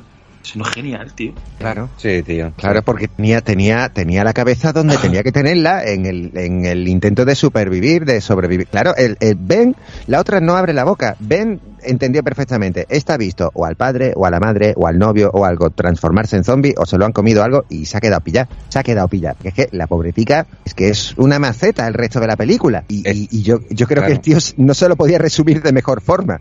Está muy que guay no. que lo hayas comentado, Guille, tío, porque también Ben, aquí podemos saber que Ben tiene ya más experiencia con estos muertos vivientes que, que ella. Es decir, ella está en un síndrome de mm, postraumático y, y demás, eh, en- interpreto yo, por ser benévolo. Es que Ben dice, no, es que yo ya sé cómo funciona esta gente. Esta gente, para acabar con esa gente hay que darle en la cabeza, tanto un tiro o un golpe seco. Claro, es, ¿Sabes? es- Porque te está contando de que él ya ha tenido su experiencia con este tipo de seres, ¿no? Ver, Guille, eh, perdona, Rubo, es que es genial lo que dices porque, a ver, la película, antes de que llegue Ben, a mí y al espectador medio del momento que la descubrió en su época, mm, yo estaba destrozado. Yo decía, ¿esto qué va a ser? Esta pobretica que no tiene pinta de haber roto un plato en la vida. Y cuando entra Ben, ahí se produce un cambio psicológico importante en la narración, pero sobre todo en lo que recibe el espectador, porque el espectador, por primera vez desde que empezó la película, recibe esperanza. Venga, vale, por lo menos este. ¿Y Claro. cómo llega Ben? Ben llega pellando zombies. Claro, o sea, sí. muer- claro, y se baja con la palanca en la mano, eh, tira el cigarrillo en plan, vale, hostia, mola. Este, este, yo no sé si va a ser Rambo, pero este tiene ya sus tiros pegados. Y está tan bien hecho que lo ves solo en un plano que dura dos segundos, porque la llegada en la camioneta dura dos segundos. Y, y te da a entender precisamente todo lo que acaba de decir Rubén. Sí, es que además todo, toda esa sensación de desasosiego que dices tú, Álvaro, que tiene el espectador, sobre todo el espectador del 68 que, que iba completamente virgen a la película. Eh, aquí hay otro elemento que lo vamos a ver durante toda la película, que se lo ha comentado Caras empieza, que es la radio. Y luego creo que empieza a poner la tele. Que, ellos van recibiendo información del exterior al tiempo que el espectador. Y eso eh, en el momento, claro, tú ya sabes lo que es ahora. Pero en ese momento, si no tienes información sobre la película, eh, eso hace que la, la- la experiencia para el espectador pues sea mucho más viva. Claro, Sí, claro, Es, eso, perdona, Rubo, es otro Ben. Cuando, cuando ponen la radio es, hostia, venga, vale, genial, súper importante y refuerza la esperanza del espectador, que dicho sea de paso, después destrozan y la hacen añicos. Sí, está muy bien, está muy bien. Pero, brothers, sin ser empalagoso, remito a lo que hemos vivido con el COVID. Cómo nos hemos pegado a la tele o a la radio o al canal de Twitch o de YouTube en ciertos momentos del día desesperados porque nos contaran algo nuevo. Buscando hemos esperanza. vivido lo mismo. Lo mismo, tío. Por eso yo creo que haberla visto en su momento fue el lujazo de. Yo creo que sintieron que cuando veían la radio, al igual que después con la televisión, el espectador, su estómago haría, hostia, bien. Claro. No, yo estoy, yo estoy totalmente contigo. Es más, eh, refuerzo un poco la idea que tú has mostrado antes, Álvaro, que es lo siguiente del tema de poco la crítica del cine de, terror actual. Porque como bien dice Guille, el espectador está atento a mm, esto qué explicación tiene, cómo te acabas con esta gente, qué pasa. Y nosotros, hoy en día, que tenemos más bagaje audiovisual, que hemos visto mil millones de películas de zombies, hay un cataclismo, empiezan a salir zombies por todos lados y nosotros realmente mentalmente hacemos una lista. Eso que es nuclear, no es nuclear, es una bacteria, es un virus de no sé dónde, esto es no sé qué, ¿sabes qué te quiero decir? O sea, nosotros ya estamos cavilando que puede haber pasado ahí, ¿sabes? Y tú imagínate la, población de 1968 que no había visto nada, en plan, tío, esto, ¿qué cojones pasa aquí? Y, y esa resolución de Ben, pues mola mucho. El tipo es muy resolutivo, busca puntilla, vamos a apuntar a las puertas, no sé qué. Ahora me vas a contar tu, tu historia personal y yo te voy a contar la mía, pero aquí vamos a ponernos las pilas en solucionar esto, ¿sabes? Y empieza a apuntar a toda la casa. A mí ese tipo de cosas me mola, la verdad. Claro, claro.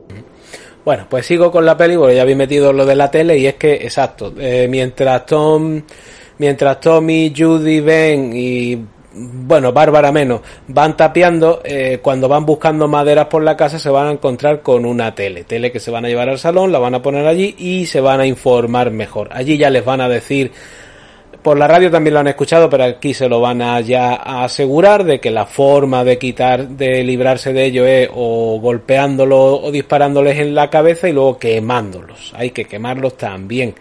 También le dicen que son muertos que se están levantando de sus tumbas. Aquí se comentará todo aquello de hay que evitar los entierros, hay que si se muere un familiar rápidamente hay que quemarlo y veremos esta discusión entre científicos y militares eh, donde los científicos ya van dando pistas de qué ha pasado aquí y es que hubo un satélite que enviaron a Venus que a la vuelta venía con radiación y en teoría se destruyó antes de que llegara a la Tierra, pero parece ser que esa radiación ha llegado aquí y es lo que está provocando que los muertos se levanten de sus tumbas o de su fallecimiento. Los militares, por su parte, van intentando que no se dé por seguro esto todavía, que tal, bueno, ya sabemos cómo es esto, las luchas de, de, poderes. Entre tanto, Cooper ha salido del sótano, está por allí, no echa una mano, más bien va poniendo pegas a todo y el plan es muy sencillo. Saben que tienen la furgoneta de Ben fuera, que tiene gasolina pero poca, saben que hay un centro al que tienen que llegar porque en la tele se lo han dicho, donde puede ser que tengan una salvación, allí están esperando a la gente para que llegue hasta allí para salvarlo y necesitan llenar la gasolina, pero la, el tanque de gasolina que hay fuera tiene un cerrojo y necesitan la llave.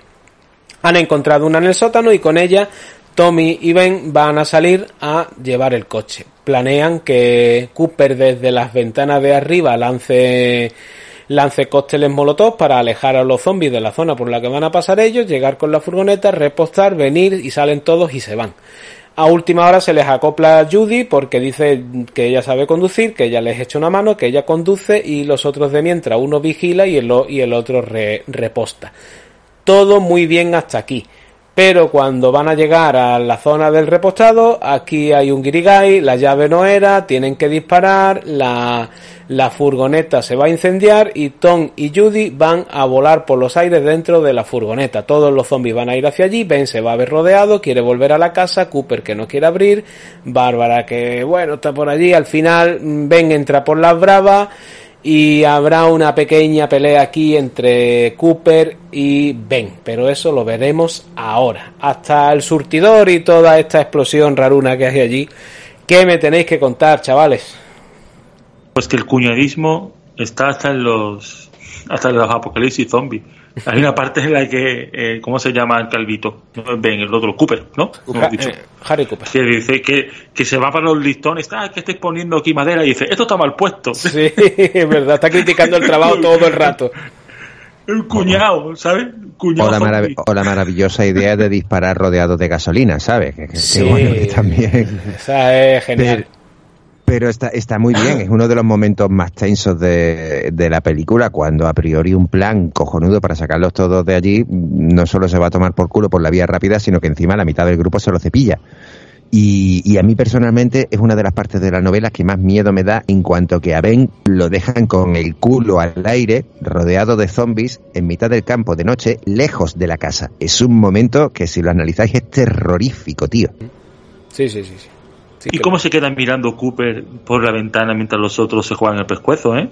Sí, hay, un plano, ahí que... Por eso te decía que Cooper, ¿eh? Eh, Cooper lo hace muy bien, pero estas son las cosas que, que, aparte de ser un padre que mira por su mujer y su hijo, también demuestra que es un hijo puta. que, que, es el típico de no, no, no, no, no, que si me mezclo voy a salir perdiendo, yo no me mojo. Bueno, hay mucho así en la vida. Rubén, ¿qué me cuentas tú de esto? Dale, dale, Rubén, dale. Pues hemos hablado, antes he hablado del tema de la lente, del tema de cámara, del tema de la cinta y demás. Yo soy un poco también con lo técnico porque no me gusta dejarme cosas fuera. Pero, tío, al, al final ves que la película se ha rodado con ese aspecto como un semidocumental de la, de la época, ¿no? Que los documentales de la época se rodaban así. Y yo creo que eso también causa más miedo. Yo me estuve dando cuenta, tío, y me, me quedé bastante rayado cuando estaba viendo esta película y a mí en lo personal me seguía dando un poco de yuyu, tío. Sobre todo del aspecto visual, ¿no? Y también me molaría comentar que ya a esta altura de película vemos que el montaje y la edición está bastante bien, tío. Sí. O sea, estamos hablando, estamos hablando que en esta época se editaba con moviola, eh, cortando un montón de cámaras, un montón de fragmentos. Y lo bueno que tiene esta película es que mm, en vez de tapar sus vergüenzas y sus errores a nivel de amateur, la los muestra, lo muestra, efectivamente, los muestra como baza, ¿no? Que tienen que, ofrecer, ellos. Y tío, el montaje de esta película, sobre todo lo veremos en la etapa final de, de la peli, en el tercer acto, tío, me parece un pedazo de montaje para una película tan barata y para gente tan novel, tío. Sí, me parece eh, una locura. Yo quisiera resaltar también eh, de esta parte, como a partir de la escena de, de la camioneta y la gasolina, se muestran las que posiblemente sean las imágenes más explícitas de toda la película. No podemos dejarlo de lado. Se ven los primeros planos más bestias de los muertos vivientes comiendo tripas, comiendo ratones, comiendo cerebros, comiendo todo. O sea, bueno, alrededor de la furgoneta se monta una barbacoa y ya a partir de ahí, eh, eso es lo que a mí me gusta de Romero. Cuando Romero dice, es como la señal que el entrenador de Van Dragon le daba para que diera caña, como A partir de aquí, pues venga, pues voy a hacer y hacía lo que solo Romero tuvo pelotas de hacer, porque nadie más tuvo pelotas de hacerlo. A mí lo que vino 30 años después me parece muy bien, pero es que ya hemos puesto el contexto social que había. Y claro, verte, al principio había gente que le aterraba, pero había gente que decía, bueno, vale, pero es que no deja de ser gente con la cara blanca y cánfor en los ojos, hasta que llega esa escena.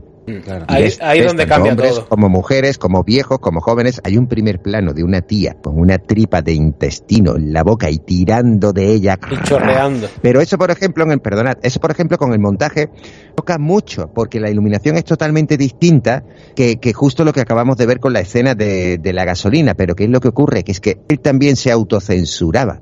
Y todas las escenas, por muy explícitas que sean, aunque se ven primeros planos devorando tripas, la mitad de la cara del zombie en cuestión está sumida en la sombra, o la propia tripa se ve explícitamente, pero enseguida cae la mano que la sujeta, me explico que, lo hizo de maravilla, tío. Es increíble, el juego que hace ahí con cada plano es alucinante. También lo que hacía en el tema de plano que tú estabas comentando y sobre todo de, la, luz, que si no me lo comentas se me olvida también comentarlo, es que esta película, mm, claro, tú estás trabajando con una iluminación nocturna que viene desde arriba y tal, y cuando pasan cosas extrañas, de repente hay otro o hay un corte y de repente esa persona está iluminada por debajo, que es una cuestión súper irreal. Pero es que a la vez le da ese toque tan teatral que es que mola. Y a veces parece que estás viendo una película del expresionismo alemán, tío. Es lo que te iba a decir, tío. Te lo juro que tenía en la cabeza el gabinete del doctor Caligari. Digo, Efectivamente. es, que, son los mismos picos los mismos picos de sombra y los mismos ángulos que veías en el gabinete cuando el colega se iba acercando y tal. Es, es igual, tío. es igual. Es igual, tío. Y una cosita que lo hemos comentado de, también un poquito de soslayo. Eh, creo que es importante mm, recordar o poner en contexto que este es el año 68 y el tema de la radiación, que explican lo de la radiación de Venus y tal, que suena ridículo, pero es que de aquella la, radiación daba miedo. Estábamos, es que estábamos en plena Guerra Fría. Joder, que sí daba miedo. Entonces, eh, todo lo que fuera nuclear, la amenaza nuclear daba un montón de miedo y estábamos también en plena carrera espacial. Todavía no se había llegado a la Luna, faltaba un año. De hecho, ¿sabéis eh, otra película muy, muy taquillera y muy, muy icónica que se estrena este mismo año, en el 68? que tiene que ver con el espacio. ¿El tío? 2001. 2001 también, que de, también que es de este año. Es que era muy muy recurrente para la época porque efectivamente era la última frontera Guille, ¿tú no crees que precisamente uno de los miedos que tenía la gente antes de que se llegara por primera vez a la Luna, tirando por lo básico, es veremos a ver qué puede traer la nave cuando vuelva de allí. Es que es muy humano, tío. Es muy humano. Por eso supo combinar también que mira, que mira que el leve matiz que da con lo de la sonda que venía del espacio en la noche. Pero es que tira directamente de, la mierda que acojonaba la gente de la época, tío. Claro, es, lo que, eso es lo que voy, que mm, parece que a veces nos ponemos un poco paternalistas. Es que hay que ver las películas en el contexto del año. Es, que es así, es que el espacio estaba muy de moda en los 60, estuvo en los 50 muy para, de forma más para niños y tal, pero en, los 60 eh, ya se sabía que la NASA estaba en plena carrera espacial y que Kennedy le había metido muchísimo dinero para el tema de vamos a llegar a la Luna primero antes que esta gente. Así que que, mm, que la gente tuviese un poco de mal rollo con el espacio, de a ver qué va a pasar, pues, pues sí. Pero no es ser paternalista, brother. Quiero decir, si ves una película antigua y te tomas la molestia y el tiempo de, buscar el contexto social, empiezas a entender las necesidades de la gente de la época y los miedos que tenían en el momento. Entonces la película ya es un 2.0. Amén, Guille, de que la gente que usa la expresión de soslayo a mí me excita y tú la has usado muy bien. Yo sobre los miedos de la, de la época te puedo decir una cosa, Álvaro. Yo de pibe asistí a una charla de educación sexual que hablaba de, la, de las enfermedades de transmisión sexual y, y, me decían, mira la rubia esta de la clase. Y yo durante una semana estoy diciendo, sí, pero la de veneria que puede tener encima puede ser mortal, ¿me entiendes? Claro. porque era el miedo de la edad y del contexto, ¿sabes? Sí, y las jeringas y los heroinómanos en los portales. y nosotros teníamos una serie de paranoia en la cabeza que, que salir a la calle con la pelota y los colegas era estar en Vietnam en mitad de la guerra, tío. Cada generación Ha, ha, tenido la, la paranoia suya y en esta época es verdad que el tema de la radiación y lo que venía de fuera Uf, eso yo entiendo que les daba un cague que te caga y aquí lo utilizan como la excusa para que los muertos se levanten. Y que, había, y, que había, y que había pruebas antinucleares y había pruebas nucleares para medir distancia y potencia y tal y cual, que todo lo que tiran en Fallout de modo irónico para dar trasfondo ocurría, tío, en ese sentido. Entonces es normal que la gente tuviera miedo de todo eso que estaba por venir todavía. No, no, aunque, ah, ya se había, ya se había soltado el pepino nuclear en, Hiroshima y en Nagasaki. O sea que la gente ya venía del horror de, lo nuclear, más a nuestro favor en este sentido. Que se seguía experimentando. Daos cuenta que había pueblos en Estados Unidos que era como una especie de bloques de vivienda, entre comillas, que estaban experimentando cómo afectaba ese lanzamiento nuclear, esas pruebas nucleares, al entorno de la vida. Y hay vídeos de la época, vídeos de imágenes de archivo y eso que lo podéis consultar. Eh, a mí también, me, yo soy muy curioso para esas cosas y me mola muchísimo. Y, y, evidentemente tiene una estética Fallout a lo loco, vamos, pero totalmente. Eran casas perfectamente formados con maniquí de prueba, ¿no? Y Vaya, lo vemos, lo vemos en Indiana Jones. Correcto, ¿eh? Es lo que sí, también, sí, sí, también, también. Un crash test dummies, un crash test dummies, pero a lo bestia. Sí, sí, sí. De hecho, Franz Zappa lo comenta mucho en su memoria, que él vivía en una población cercana a un campo de pruebas como esta. Y él te comenta cómo se crió con esta locura y esta paranoia, tío. Y en Call of Duty... en Call of Duty no es tan ajeno, ¿eh? Uno de no los es tan ajeno, quiero decir, si somos todos de la misma quinta, entonces vosotros tenéis que recordar que a principios de los 90 ¿Quién era el francés que lo hizo? Chirac, me parece, cuando estuvo haciendo las pruebas en lo del atolón de Mururoa y tal. Y éramos todos adolescentes. Y el colega se pasó la legislación por los huevos y empezó a, lanzar pepinazos nucleares en mitad del mar. Os decía que, que en Call of Duty uno de los mapas más populares que todos los años meten en el multijugador es el de Nuketown y es exactamente eso, es una de estas ciudades de prueba que la van adaptando según el juego del año, si es época moderna, si es época clásica y tal, y es eso, son casas montadas con los maniquí y, y, y se va viendo un poco el efecto que ha causado allí esa prueba. Antes de Fallout, brother, antes de Fallout y su ironía y tal, ya teníamos riéndose de toda esa mierda a Duke Nukem, tío. claro. Duke Nukem, tío. Con las strippers en los bares y toda, la historia. Y los, y los barriles del biohazard por todos lados, tío. Los putos barriles con los triángulos amarillos y negros por todas partes, tío. Bueno, si os parece, retomo la peli y es que ya hemos dicho que Ben tiene que buscarse la vida un poco para volver porque Harry no le deja entrar. Cuando entra va a haber una pelea, Harry le va a quitar la escopeta, eh, pero el muy cobarde tampoco se atreve a disparar. Al final Ben, digamos que va a herir a Harry y Harry se va a ir por las escaleras del sótano medio herido y va a descubrir allí que su hija eh, se ha convertido en, otro muerto viviente de esto y es que la habían mordido. Arriba se ha quedado la, madre y la mujer de Cooper, Helen, que va a bajar a ver qué, le pasa a su marido y cuando llega abajo va a descubrir la terrible escena de su pequeña comiéndose a su padre. La chica se va a volver contra ella, va a coger una espátula de jardín o bueno sí, una herramienta con la que va a apuñalar en las escaleras a su madre. Paro aquí porque creo que esta es una de las escenas más impactantes de la película y no me la quiero llevar con otras cosas y quiero que hablemos de ella. La niña, la niña que ha sido portada tanto y tanto y tanto de tantas versiones de esta película. ¿Qué me tenéis que contar? Entre otras cosas del grupo de WhatsApp que hemos creado para ponernos de acuerdo nosotros. Es que es tan, icono, tan icónico, ¿verdad? Sí, sí, sí. de la niña, tío. Tremendo, tío.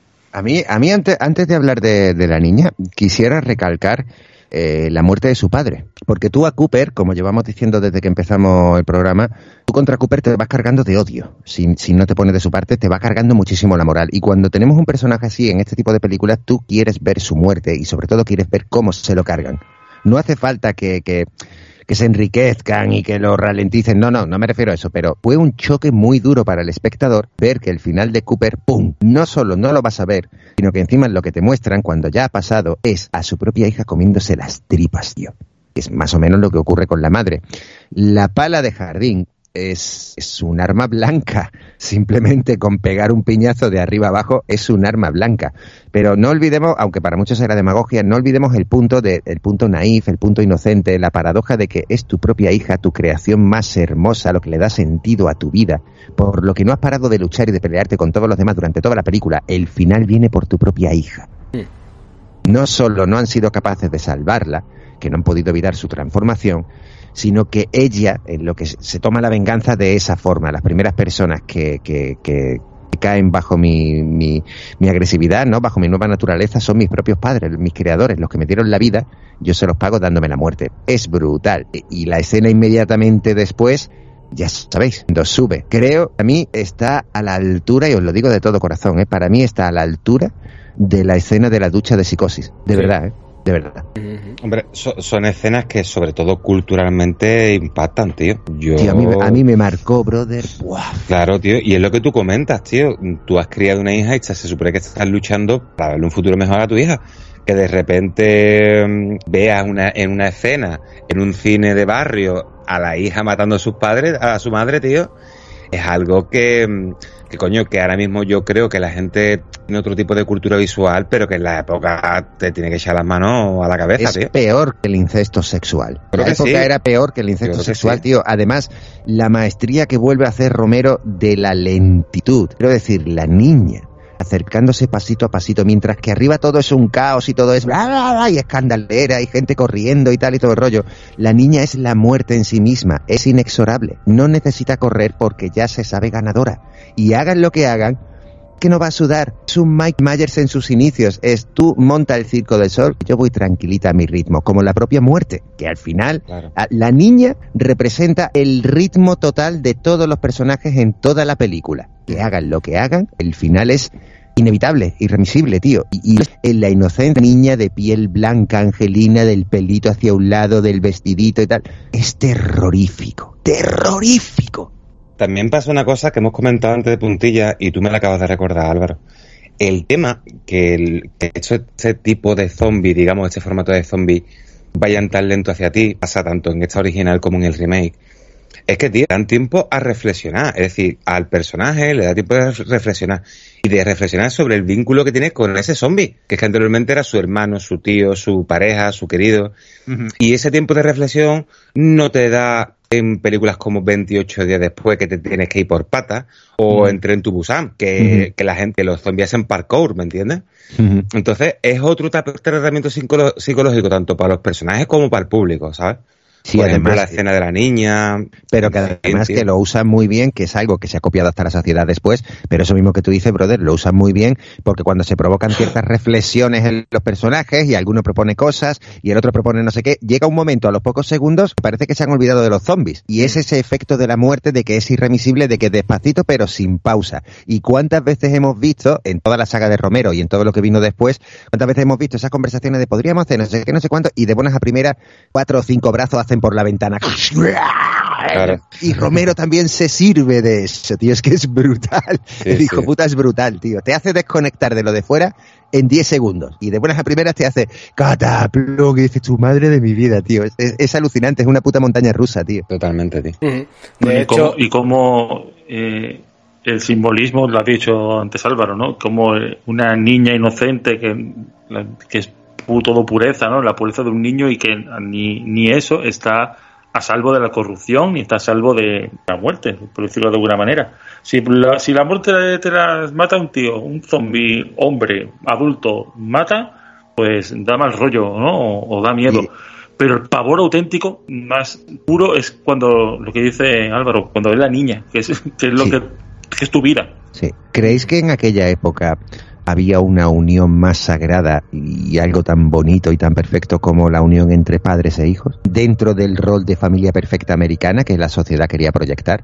Eso fue una patada en la boca de todo, para todo el mundo. Es que yo creo, fijaos, con las escenas tan explícitas que tiene la película, yo creo que para Romero lo de la niña fue el tope, el punto más bestia. En serio. Sí, porque aparte que sea una presencia angelical, como había hablado, una presencia, una presencia pura, lo que representa a la niña también es el futuro. es que no el además futuro. Lo encadena después de las escenas de los de los muertos comiéndose tripa y te encaj y, y enganchas con, con la niña. Es, es todo de golpe, claro, y son guantazos a la audiencia de, Claro, pero- de la época. ¿eh? La niña, la niña es como la nada de la historia interminable, tío. Es como el telón que dice, madre de mi vida, ya está, ya está, ya Claro. no hay, ya no se puede hacer nada. Ya puede venir Mazinger, esto ya te va a tomar por culo, tío. Sí, sí, sí, sí, totalmente. A mí me aterra más el tema de la del- de esa simbología con el futuro, tío. A mí me aterra también, brother, te entiendo, te entiendo. Y es más grande tu perspectiva que la mía. Quiero decir que lo que tú abarcas ahí es más, es más profundo. Pero a mí me aterra también eso, el- el- la patada en la boca al concepto de familia, de papá, mamá y niña y todos perfectos. No, Esa- totalmente. Me aterra eso, el toma, pues tu propia hija no solo mata a puñaladas, sino que además os come. Come. Hostia puta, tío. Es que yo no Claro. entiendo cómo Romero no tuvo un intento de asesinato o algo de eso, de verdad, tío. Es que si ya es grave, a ver, no, no es que sea grave, ¿vale?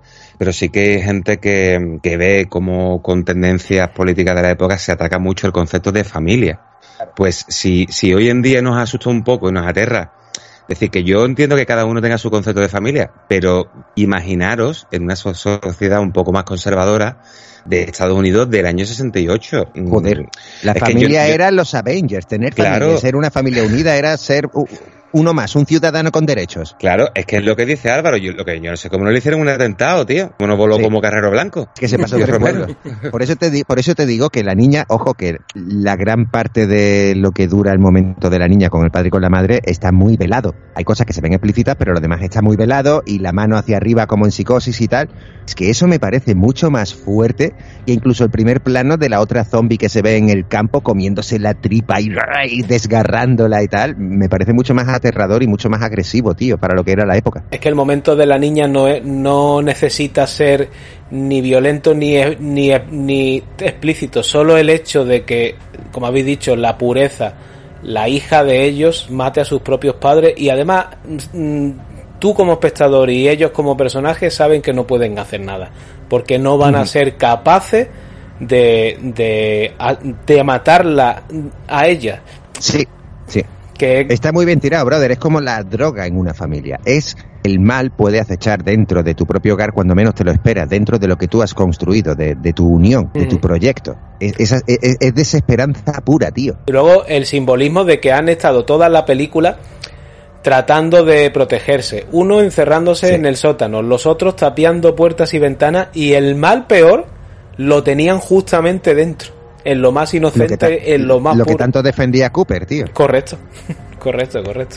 Al final volvemos a la conclusión de Horizonte Final, tío. La misma que llegamos en su día cuando analizamos la otra peli. ¿Cuál, brother? La de Horizonte Final. Sí, sí, pero ¿qué cuál conclusión, brother? No, que los peores enemigos somos nosotros mismos. Por supuesto, tío. A ver, O sea, la- no- en realidad ellos se desmoronan todos abajo desde dentro. Claro, Malas tío. decisiones, pelea, la, la, la bárbara que estaba por ahí como un escobón.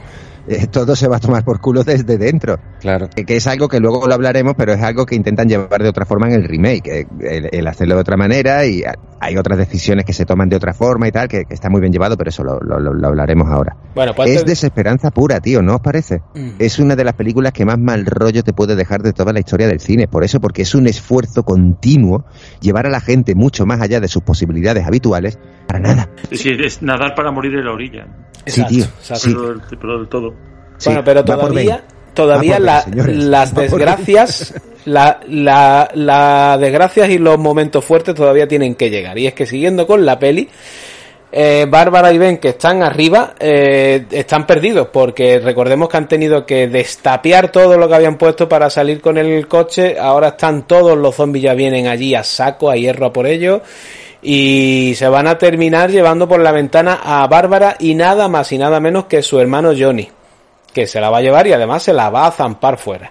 Ben se ha quedado solo y cuando quiere echar mano para irse al sótano se da cuenta que ojo viene la niña subiendo hacia arriba y se ha convertido también en otro muerto viviente. Eso sí, Ben no tiene ningún lazo, ningún vínculo y no le va a costar nada pegarle un tiro. Y se va a encerrar en el sótano y una vez en el sótano, para asegurarse además, le va a volar la cabeza a Cooper que sospecho que no le costará mucho y estaría deseándolo, y también a Helen por si acaso, y allí se va a quedar encerrado.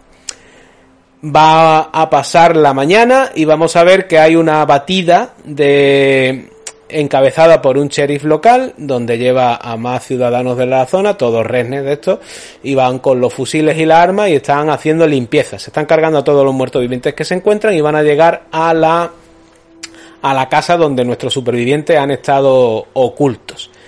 Van a limpiar todo lo de fuera y Ben desde el sótano lo va a escuchar. Va a salir fuera para ser rescatado y cuando se asome por la ventana uno de estos cazadores furtivos, yo no sé si cree que es un zombie o simplemente porque esta gente son ligeros de gatillo y ya entre zombies o vivos les da igual, pero solo quieren disparar.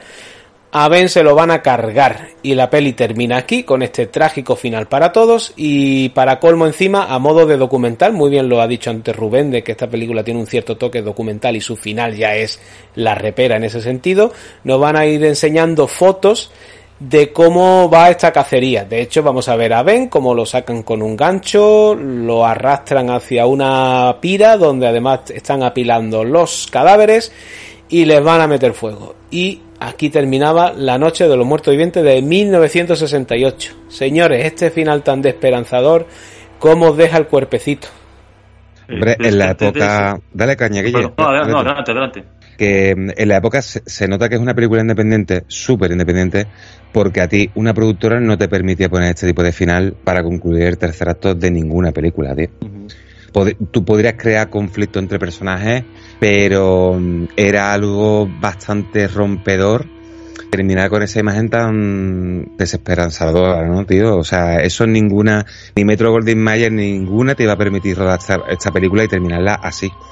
Y, y bueno, a mí es que la, la parte de- del final te impacta mucho porque tú también has creado un vínculo con, con Ben, ¿no, tío? Totalmente. Y aparte, si lo ves con ojos actuales, eh, tío, mm, dices tú, tío, que estoy viendo una práctica del Google Clan, Hmm. sin querer ponerme muy, mm, muy político, pero dices tú, tío, es que me estás remitiendo a Mississippi, ¿sabes? Y a lo mejor, aunque yo Romero no quisiera mm, ser tan profundo con acto o lo que sea, que yo no puedo dejar de pensarlo. O sea, es que parece que estoy viendo un documento gráfico de la época, en un documental, en A cualquier ver, lado. la, la actitud de los de fuera es totalmente así y está bastante claro. Claro, tío, claro. Que, que vamos, que no se puede ser más nazi en ese sentido. Yo creo que ahí lo que está criticando es al oh yeah americano, ¿no? Al, al Claro. buba, al, al redneck que tanto impera todavía aunque vaya de traje de marca, ¿no? Y e- es que es brutal, brutal, tío. Pero es que además- la desespera. Claro, el vínculo de, de que tú te montas con Ben, tío. Claro, Hostia, tío. en la novela recuerdo que el final, cuando él eh, empieza a escuchar ruido de fuera y tal al amanecer, tío, tarda 50 páginas en acercarse sin hacer un ruido milímetro a milímetro a, a la ventana tableteada porque no quería hacer ruido, no quería traer zombies. Tarda horrores y tú estás conteniendo la respiración para que tenga el final que tiene, tío. Para que luego me vengan diciendo, no, es que en Juego de Tronos no te puedes encariñar con los personajes. Bitch, calla, tío. Calla, por favor. Aquí sí que no te puedes tú encariñar. Hay una película que se hizo en el 68, eh, te, te lo comento como curiosidad, al final quedas de pedante y todo, tío. Es que es verdad, es que es una puta frustración, tío. Sí, es una tío, frustración. Es que frustra, es que frustra. Es horrible. ¿Tú con quién vas a generar el vínculo que generas con Ben? Con ningún otro personaje. Claro. Con el que tiene. A ver, que Ben también tiene muchos errores, por supuesto. Pero con el que tiene iniciativa, con el que intenta mantener a todos unidos, con el Rick Grimes, el rollo. Y que al Es que- te, es hagan- que- te hagan es que- eso, tío. Claro, tú me acabas de decir ahora la clave. Eh, Ben también tiene sus errores. Es que lo hace ser buen personaje. Es que los personajes que no cometen ningún tipo de error o no tienen ningún tipo de pega, están, es un, mal- un personaje directamente mal escrito, tío. No, y peca mucho de orgullo, peca mucho de orgullo y tira mucho de yo seré el jefe aquí arriba y tú lo serás allá abajo y aquí se hace lo que yo diga y tal. Él comete muchos errores, por supuesto, y es muy impetuoso. Pero, pero su, su instinto era todos hacia adelante, todos, no se queda nadie atrás, vamos, vamos, vamos, vamos. Es muy respetable, por eso te vincula. Porque yo creo que incluso te vincula porque tú dices, hostia, yo no sé si yo tendría los huevos que tiene el pavo este, tío. Yo no sé si me marcaría más un rollo Cooper y acabaría, porque todos sabemos lo que querríamos hacer. Luego habría que ver si seríamos capaces de hacerlo. por supuesto, por supuesto. Por eso te digo que, que, que- que Ben es un puto héroe, tío. Es un héroe que tú dices, hostia, venga, algo va a hacer, algo se va a sacar de la chistera, algo va a conseguir. Y al final no te quitan el caramelo de la boca, te quitan, te quitan el caramelo, te quitan la mamada, te quitan la música de fondo, te lo quitan todo, tío. Te lo quitan todo, todo. Guille, dale caña, que ibas a hablar antes, tío. Eh, bueno, eh, sobre, sobre la muerte de Ben, a mí me llama la atención do- dos cosas. Una lo ha dicho antes Salva, cómo lo sacan con un gancho, tío, como si fuese un, un cacho de carne, tío. Eh, Sí, es, tío. es el héroe de la película, es el tío que lo ha dicho Álvaro, hemos empatizado con él un montón, y al final se le trata como eso, como un trozo de carne, lo ha sacado con un gancho de carnicero. ¿No Eh, crees, es que lo hace, ¿No crees que lo hace para destrozar al espectador? La, la forma más brutal de romper el vínculo de golpe es toma, ahí lo tienes. Es que, por montón. ejemplo, en el primer acto, hay, eh, ellos tienen un cadáver dentro y Ben se lo lleva, que, te- que es un plano cojonudo, por cierto, tiene Sí. una composición de puta Sí. madre, pero Ben se lo lleva arrastrando, arrastrándolo de los, de los, de los brazos, por los brazos Sí. lo coge y lo arrastra, pero Sí. aquí lo están arrastrando como un cacho de carne, tío. Es que el matiz, el matiz dice mucho, ¿eh? Sí, Porque sí, le están sí, quitando sí, sí. toda la más mínima dignidad que Y humanidad, tenía, tío. Sí. ¿Ha- ¿Habéis visto la partida de caza? ¿Cómo van vestidos? No todos, pero la mayoría, tío. Van con una camisa de cuadros de esta de, de Redneck total, Redneck pero total. casi todos, ¿eh? Casi todos. Y es que es- parece que van uniformados, tío. Pero es que fue así, es que, es que fue gente que sacaron de sus granjas y le dijeron, le dijeron, venga, vamos a juntarnos y vamos a hacer nosotros la limpieza, que ahí por cada policía que había, había 500 pueblerinos. Que- y además yo creo que ocurriría así, y, y creo que sería hasta más salvaje y más perjudicial que la propia plaga de zombies, tío. Claro, es que esto es, eh, al final estamos hablando de turba, de, de- Sí, y sí, de una sí. sociedad como la sociedad americana, eh, joder, que siempre está, ahora que ha pasado lo del instituto esto otra vez, que siempre tienen el debate del control de armas, y a mí mm, por- no me parece que es que le disparasen porque era negro, porque aparte de esto lo hemos hablado antes, a mí me parece que le disparan porque se movía y porque se le podía disparar. No, O sea, no, sea le negro, disparan blanco, porque se chino. mueve, No sé. le disparan porque Ah, se mueve. De, de hecho, en la, es una excusa para disparar, tío. No, no, en la novela especifican que desde fuera lo único que ven es una forma moviéndose detrás de una ventana tableteada. Pero como lo hace en silencio, tiene que ser uno de ellos, cataplum. No, ¿para qué vamos a comprobar, verdad? Es que Sí, sí. primero, primero, primero dispara. Es una excusa para disparar. Esto, esto sí es una- otra bofetada que pega el amigo Romero. Yo ya Claro, lo he dicho antes, creo. que, que- disculpa. No, no, di, di. Rubén, di, Rubén, sí. También queda más de manera más claro a nivel cinematográfico en el remake de los 90 esa imagen del final, la conclusión final, que mm, deberías de, tener, de temer más a, lo- a los seres humanos que a los propios zombies, ¿no? Que a Lo que propios dice Bárbara. Lo que dice Bárbara. Que es lo Ellos que dice son Bárbara- nosotros y nosotros somos, Somos ellos. ellos. Efe- efectivamente. Eso, por Sí. ejemplo, sí que es cierto que está transmitido de manera más clara al espectador. Está más mascado ese mensaje en, en la peli de los 90, ¿no? Y se puede ver la comunidad esta que crean y, y tal igual.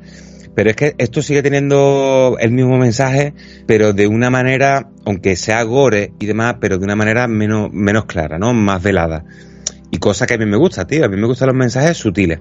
Y me mola muchísimo de esta película, la verdad. Mm. Bueno, yo veo que ya estamos empezando a hablar de la de, los, de la de los 90. Yo antes de meternos ahí, que si queréis vamos a hacer una pausa y nos vamos a hablar de la, del remake un poquito por encima y de las versiones rarunas que hay de esta. No sé si queréis cerrar algo, algo que os dejéis dentro de esta del 68 antes de la pausita.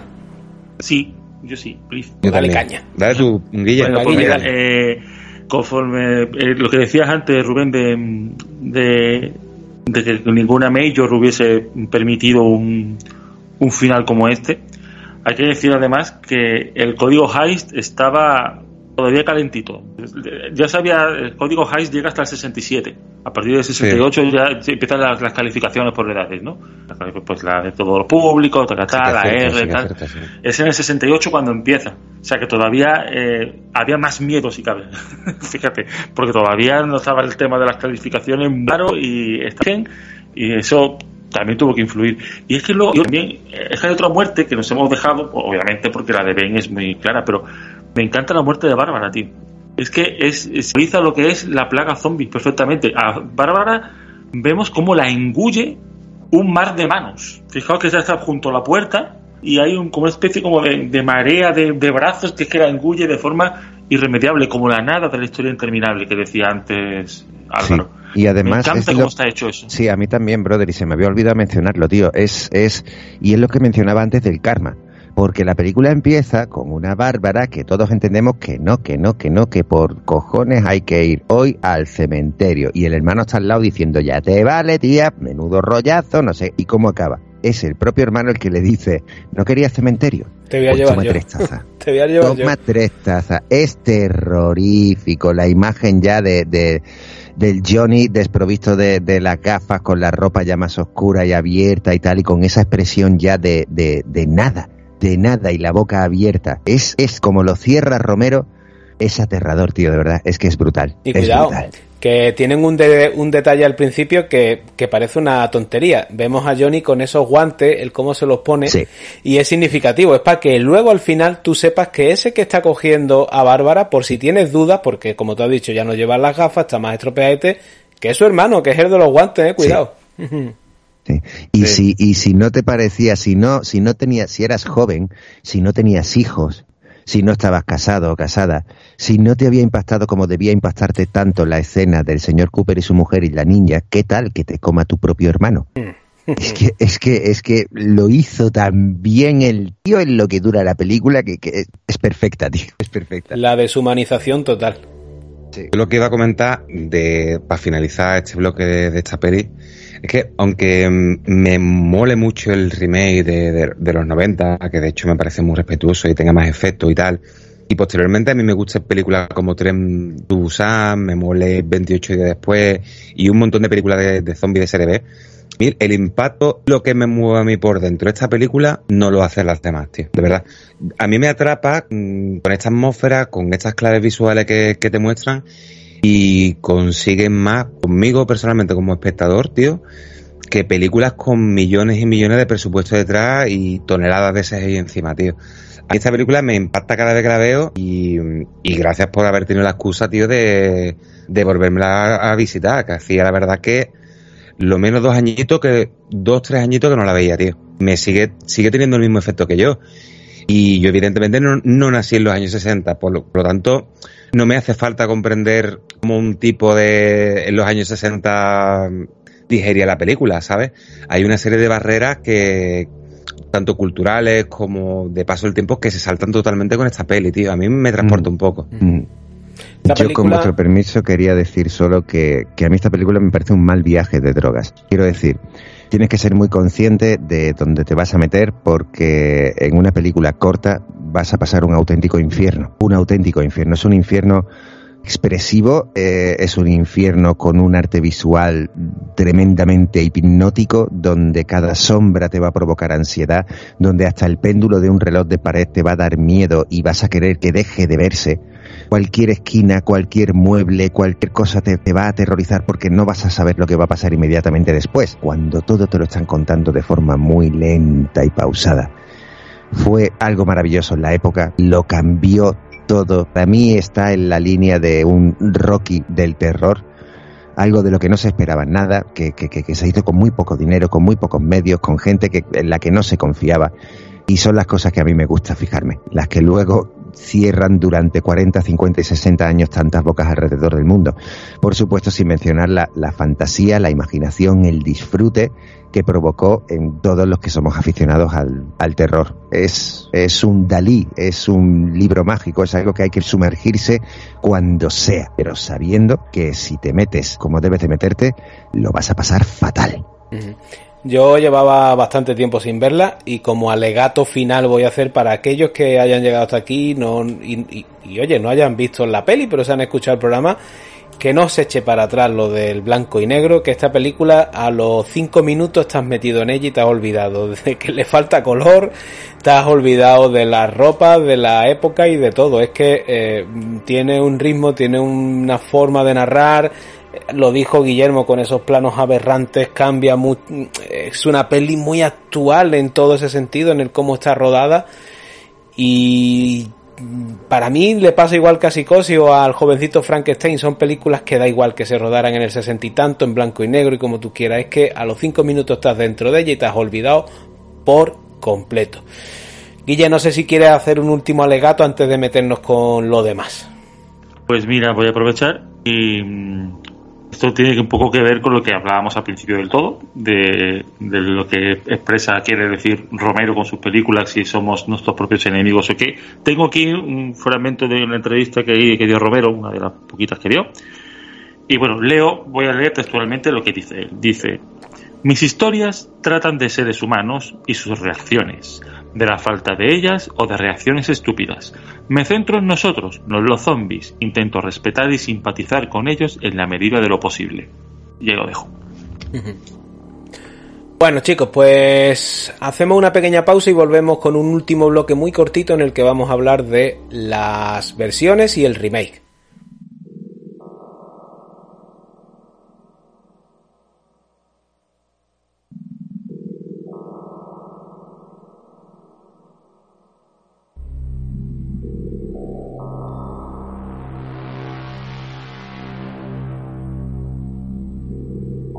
Criterio Cero es el programa donde la X siempre marca el lugar, la puerta de Tannhauser aparece en Google Map, la pastilla roja la receta la seguridad social, Skynet es un proveedor de Internet y el único partido político válido es el Frente Popular de Judea. El cine, las series, la música, la literatura y los videojuegos tiene cabida en este cajón desastre donde lo importante no es lo que opinemos sino de lo que opinemos. Escúchanos todos los lunes o martes en iBooks, Spotify, Apple Podcast, Amazon Music y Google Podcast.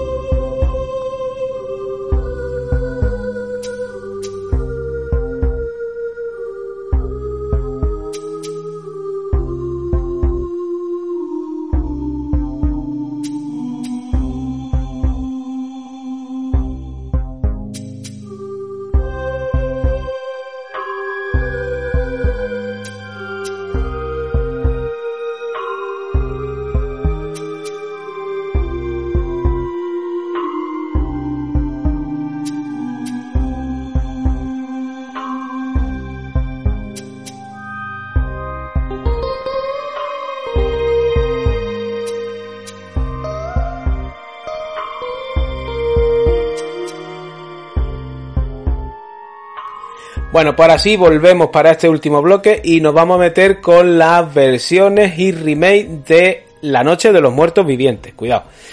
Eh, lo primero que hubo fue el remake de 1990, donde George. Romero actúa como guionista y productor y le deja la silla de, de dirección a Tom Savini. Un Tom Savini que se da la curiosidad de que pudo haber trabajado en la película del 68. De hecho, eh, se movía en el círculo en el que se, en el que estaban Romero y sus compañeros. Lo que pasa es que a Savini lo llaman a filas para el Vietnam como, como fotógrafo de guerra. Entonces no puede estar durante, durante aquella. Luego en el 78 sí confían en el Romero, porque es que además era uno de los mejores en su campo para todos los efectos prácticos y maquillajes del amanecer de los muertos. Y se genera esta especie de amistad y le deja la silla de dirección en el remake del 90, como digo. Remake que tenía no tenía ningún actor conocido en el momento. Es cierto que luego Tony Todd eh, sí es un poco el que más cabeza de cartel tiene de todos. Y tiene bastantes cambios que yo creo que es lo que más vamos a hacer ahora, ¿no? Que es ver estas diferencias. La principal, Bárbara. La Bárbara del remake es una suerte de la heroína de la época, de una Sarah Connor, de una Ripley, aquí toma las riendas de todo y además la mejor idea de toda la película la tiene ella y nadie le hace caso. ¿Qué os parece chicos? Primero el remake y después Bárbara y ya luego vamos avanzando un poquito. Permíteme un momentito, Sala, de una cosa que, has dicho, eh, lo del tema de, de, Tom Savini, efectivamente, él era fan de ese proyecto porque se enteró que se estaba rodando, pero se tuvo que ir a la guerra, precisamente como fotógrafo.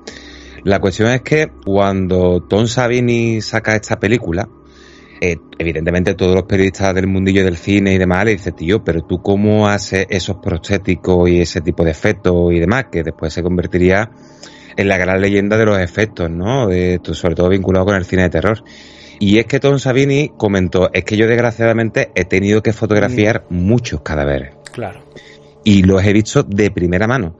¿Por qué pasa esto? Porque mm, yo estudio Bellas Artes, ¿vale? Y tú a la hora de hacer una escultura, hacer una pintura, no sé qué, tú tienes que tener conceptos anatómicos.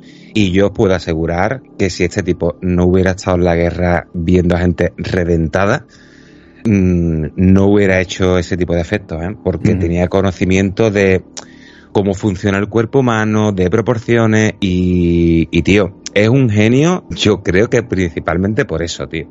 Porque desgraciadamente le tocó vivir situaciones complicadas y creo que es un tipo que de esas situaciones complicadas y desagradables sacó, sacó lo mejor de sí mismo, tío. Sí, fue muy listo. Y, pero esto, esto, por ejemplo, a ver, él, no pudo evitar ir a la guerra de Vietnam.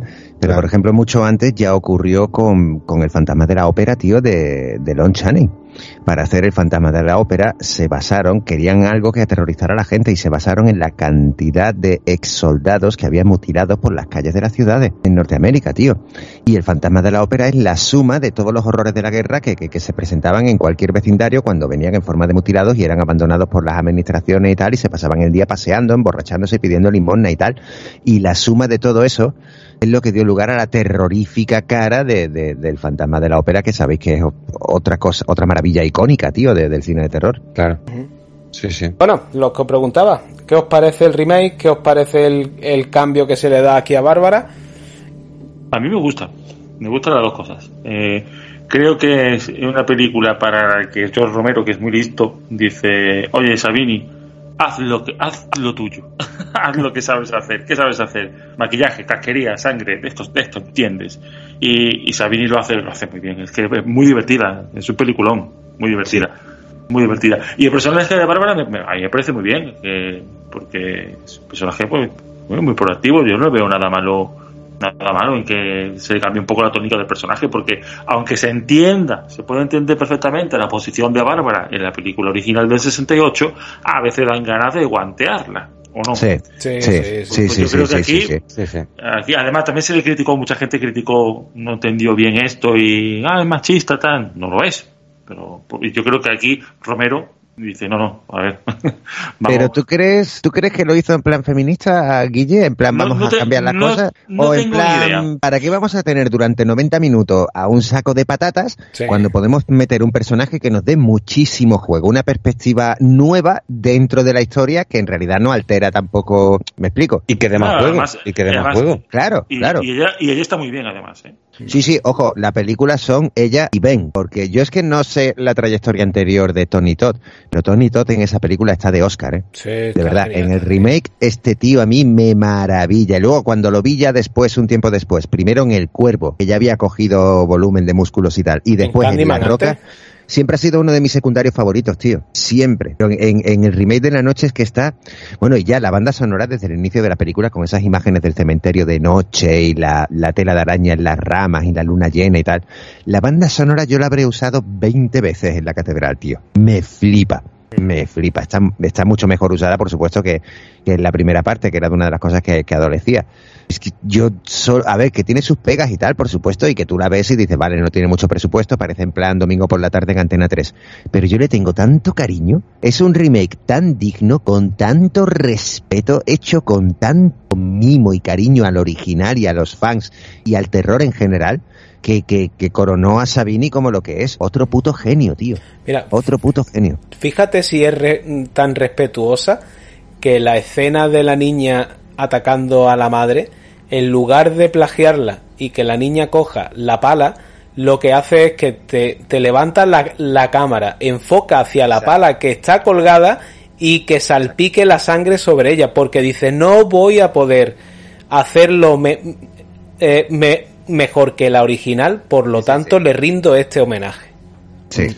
Hombre, es que la cuestión es que lo que mantiene los guionistas de la peli original, Sí. John Russo y George Romero, George Romero aparte está de productor de esta peli, y evidentemente van, van a seguir esa, esa, esa línea, ¿no? Yo creo que se hace con mucho cariño, que es muy respetuoso lo que usted comentaba con el original, pero lo que sí es cierto, eh, aparte de que Tom Savini sea un genio de los efectos especiales, que a mí me encanta, las películas de, de- que participa él en los prostéticos, sí que es cierto que a mí como director mm, me gusta más mm, Romero, ¿eh? Sí, sí, está, está nada más a que a nivel- cumplidor. claro, claro. A nivel dirección, a nivel de un enfoque de cámara, de movimiento de cámara, de cómo se articula una escena. Es decir, esta la veo funcional y la veo correcta, pero si os fijáis, carece de la personalidad que tenía Romero en la original. Y, y- y la Y magia esto- visual, tío. Claro, y esto sin de desmerecer Romero. a esta, ¿eh? No lo Claro, digo con no, ánimo no. de, de Por desmerecer eso a he esta, dicho lo de domingo por la tarde. Por eso he dicho lo de domingo por la Exacto, tarde en Antena exacto. 3 y dice, vale, me la trago. Y al final dice, hostia, pues la he disfrutado, tío. No, no, Por pero a ver. Romero hizo lo que hizo en blanco y negro. Hostia, que, que, que la hemos relacionado con el gabinete del doctor Gary Gary, tío. Que, que se Claro, podía tío. relacionar hasta con el teatro kabuki japonés, tío. Esos Claro, picos, tío. esa oscuridad y tal. Pero, me refiero, es, no- es no un quiero remake que me de quede el- tío. Claro, no, no quiero que me quede un, un comentario despectivo de mí a- hacia este remake para nada, porque me- me- es una película que me encanta, pero sí que destaca un poco la personalidad de ambos como director, simplemente era una punta, Mm. ¿no?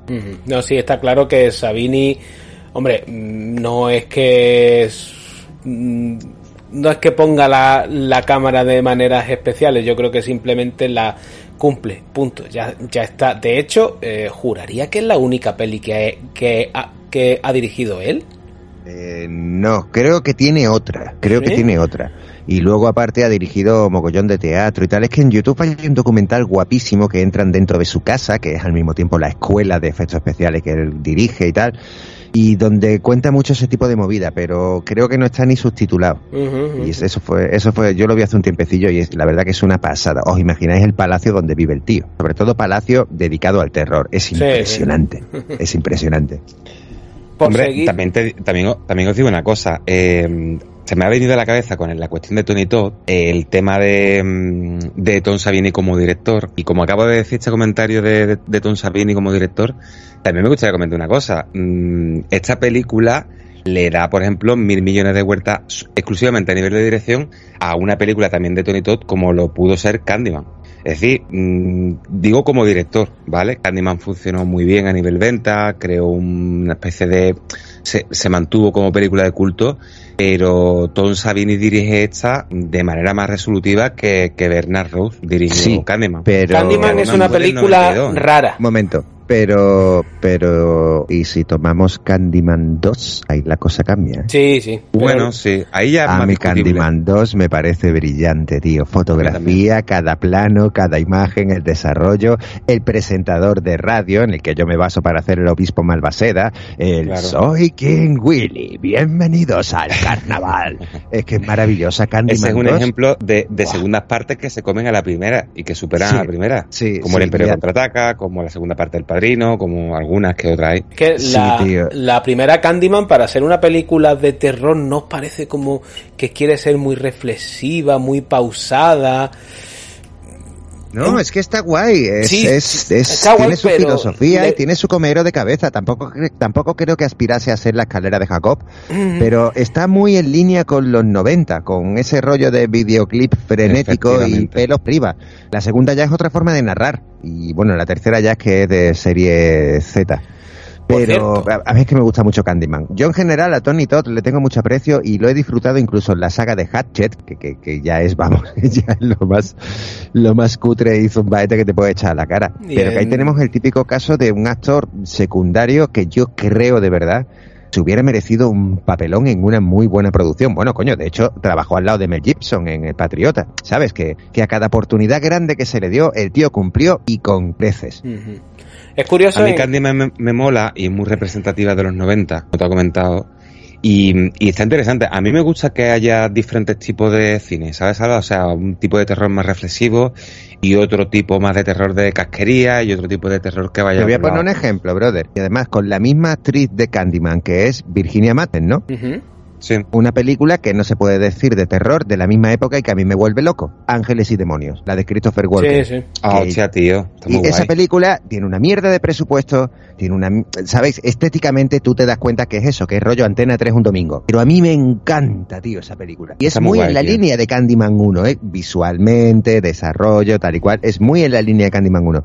Y Candyman 1, de hecho, es mucho más bestia, tiene muchas escenas más del Garfio, tal y cual y todo el rollo. Pero a mí Ángeles y demonios la, la enmarco en la misma cronología y, me flipa, tío. Es que a veces tampoco necesitamos que una película sea de super presupuesto y tal y todo el rollo, que esté bien narrada y, se vea bien y no, tenga ninguna cagada monumental que esto... Eh, eso por supuesto, Álvaro, pero tú estarás conmigo de que a nivel de dirección Ángel y Demonio le pega tres patas a la primera entrega de Candyman, ¿eh? Como está rodada. Sí, Porque Candyman, eh, mira, trabaja con una novela súper interesante de Clay Barker, creo recordar.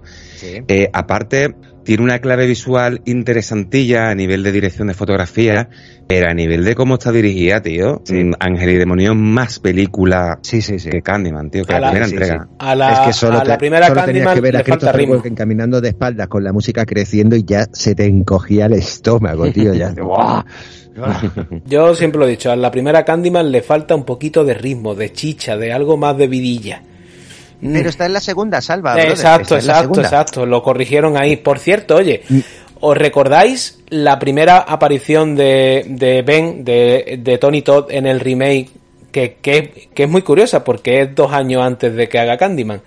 Cuando sale del coche lo primero que vemos de él es con esa llave de, de bujía pero que parece como un garfio en la mano y y dices, coño, sé que vas a ser Candyman dentro de dos años, pero aquí ya apuntabas manera, Casón. Sí, y en la 2, en la 2, eh, cuando al final el protagonista, la protagonista sale con la lluvia y tal y todo el rollo que se mezcla directamente con el gentío de carnaval, que está todo el mundo flipando y saltando con la música y todo el rollo, nada más meterse en el gentío, choca de frente con su pecho, choca con un tío que está disfrazado del cuervo, de Eric Draven. Muy poca gente se da cuenta, muy poca gente. Y de hecho, cuando ella choca con el tío, el tío mínimamente como que hace un, gesto de, hostia, que choca conmigo, tía. Y se le ve el pelo cayendo por delante de la cara, con la lluvia, el maquillaje, envuelto en el traje negro, con las tiras alrededor del torso y tal. Es alucinante, tío, el detalle. Y curiosamente luego Tonito sería el guardaespaldas de, de Top Dollar. Es que es eso, es que todavía no se había estrenado el, cuervo. eh, Tony Toque también, yo lo recuerdo de la sala, de la saga de, Destino Final, que era como el pepito grillo de los que iban a morir, que les daba un poco las claves de cómo esquivar a la muerte, el tío de la, de la funeraria. Y siempre hacía su entrada y triunfal ahí asustando a los chavales, joder. Es que tiene una presencia este tío, macho brutal. Sí, luego Hatchet hace también de un rollete así de capullo que sabe la verdad y tal, y, y se mm. aprovecha de los turistas. Yo le aprecio mucho y a veces entiendo que por sobrevivir pues se haya marcado un Bruce Willis y un Steven Seagal y haga cosillas. De, de segunda la vida es dura, tío. La vida es dura. Yo ya, ya, ya lo he dicho antes, yo he pinchado reggaetón, o sea que lo entiendo. por rematar con el remake, que podríamos hablar más de ella, pero eh, es que repasarla es la misma historia salvo el final, que yo creo que es lo que también tiene su chicha y podemos hablar de ella. Aquí eh, sucede igual, eh, la niña tal, se carga a sus padres, pero mm, antes de eso, bueno, se carga la madre, antes de eso tienen una pelea, si no recuerdo mal, Ben y Cooper, y se disparan los unos al otro Ben sale herido y se va y se, y se mete en el, en el, en el sótano, que curiosamente va a encontrarse con, la, con las llaves de la gasolina allí, que es un detalle muy curioso. Y Cooper se va a esconder en una especie de desván que hay arriba. Y Bárbara va a hacer lo que lleva diciendo toda la puñetera película, que es que ella se va, que estos son muy lentos y camino me van a coger. Y, y efectivamente se va y se encuentra con los renes. Y cuando vuelve a, a la casa para, para ayudar, viene con todo este ejército de renes y al abrir el sótano, aquí ven, se ha convertido en un zombie porque estaba herido y ha terminado muriendo y levantándose. Y cuando aparece Cooper, ah, está vivo y es la propia Bárbara la que dice, hijo de puta, ahora me voy a vengar de ti. Y le pega un tiro. Y la película acaba así. ¿Qué os parece estos cambios del final? A mí me flipan. ¿Qué queréis que os A mí diga? me flipan y mi parte favorita de esta peli es Bárbara en el campamento Redneck, tío. Sí, Precisamente lo que comentaba Álvaro, ¿no? Diciendo, somos ellos y ellos son nosotros. viendo la, Viendo como, como cuelgan a cuatro zombies como si fueran el puto Ku Klan, tío. Y pegándole al tiros, principio- practicando, Claro, y- practicando puntería, tío. Claro, y practicando puntería, metiéndolo en un establo, Peleas y todo de gallo. hostias al zombie. Es que re- realmente a mí es la escena que más me, so- me sobrecoge, porque yo creo que, que Bárbara después del susto inicial de darse con los rednes, como que cuando sale del coche como que parecía, empieza la toma, no sé si habéis fijado que como aliviada, ¿no? Como aquí hay gente que me puede echar el cable. Y nada más mm, levantar la vista, tío, se encuentra todo el circo ese montado y dice, hostias, tío, la frase esa de somos ellos y ellos son nosotros, Mm. me, me llega muchísimo, tío. Es que me parece mi, mi parte favorita de la peli, tío. Es como te decía que otra vez Romero vuelve a cerrar lo que había abierto antes, tío. O sea, te pone, en un segundo te pone en el mismo nivel zombies y personas. La única diferencia es que uno está más degradado que los otros. Es Claro. la única diferencia. De hecho, los zombies son hasta más leales porque entiende sus necesidades y sabe de lo que son capaces. Con las personas no. Pero, pero no solo es un remake muy digno, es que lo que decía Salva, tío, el cambio que hace con Ben eh, acaba teniendo el mismo final, pero le da un punto nuevo y también muy lógico. Muy lógico. Que tú te encierres ahí y que acabas pudriéndote por tus propias heridas. Es que eh, si no hubiera sido al amanecer, hubiera sido un poco después. A mí me encanta. Y el personaje de Bárbara también me gusta mucho. Sí. El rollo, joder, si es que, ya sé que soy muy pesado con lo mismo, pero si es que llevamos 30 y 30 y tantos años que lo único que tenemos son personajes femeninos empoderados en el cine de terror. Bárbara es uno de los mejores ejemplos, mucho antes que Mila Jovovich haciendo de Resident Evil. Bárbara mola mucho, tío. Creo que sí adolece un poco, que la primera no, pero sí adolece un poco en lo que tiene también a dotar de personajes de tanto dinamismo y tanta fuerza. El remake sí adolece de, de esto que estabais diciendo, lo de, pero tío, pero que podríamos irnos desde el principio andandito, si ni siquiera teníamos que correr y ya estaríamos en Pernambuco. Claro. La- Yo por terminar eso- un poco la, la, la, la anotación que quería hacer, un poco, que era el momento favorito mío de la peli, decidme qué pensáis sobre esta asociación de ideas que, le, le hice ayer cuando estaba viendo la película, ¿vale? Cuando Bárbara dice somos ellos y ellos son nosotros, mm, hice una asociación, no sé si es una paja mental mía o no sé cómo lo veis ustedes, pero tío, eh, se me vino a la cabeza una cosa, los redneck tienen una organización social. Cuando se acerca Bárbara hay un ligero movimiento de cámara que se ve a un periodista entrevistando al jefe de los rednecks. Y cuando dice somos ellos y ellos son nosotros, eh, la idea que se me viene a la cabeza es que la población normal somos zombies y que los putos rednecks son los políticos, tío. Ellos tienen un sistema social montado y están a cargo del- de ese reducto de la sociedad que queda sin, sin estar infectada. Y aparte, tienen los medios de comunicación, evidentemente, dando la- las noticias desde su punto de vista. Y se me viene esa asociación de ideas. No sé si estoy loco o es una paja En mental enorme. absoluto, en estamos- absoluto. Está muy No, ¿eh? es que nos estamos, cuando está el redneck frente al micrófono con el pecho henchido de que está vacilando, nos está mostrando a alguien en una tril, en un estrado. Efectivamente. Eh, Es que es así, y, y los demás asintiendo y aplaudiendo.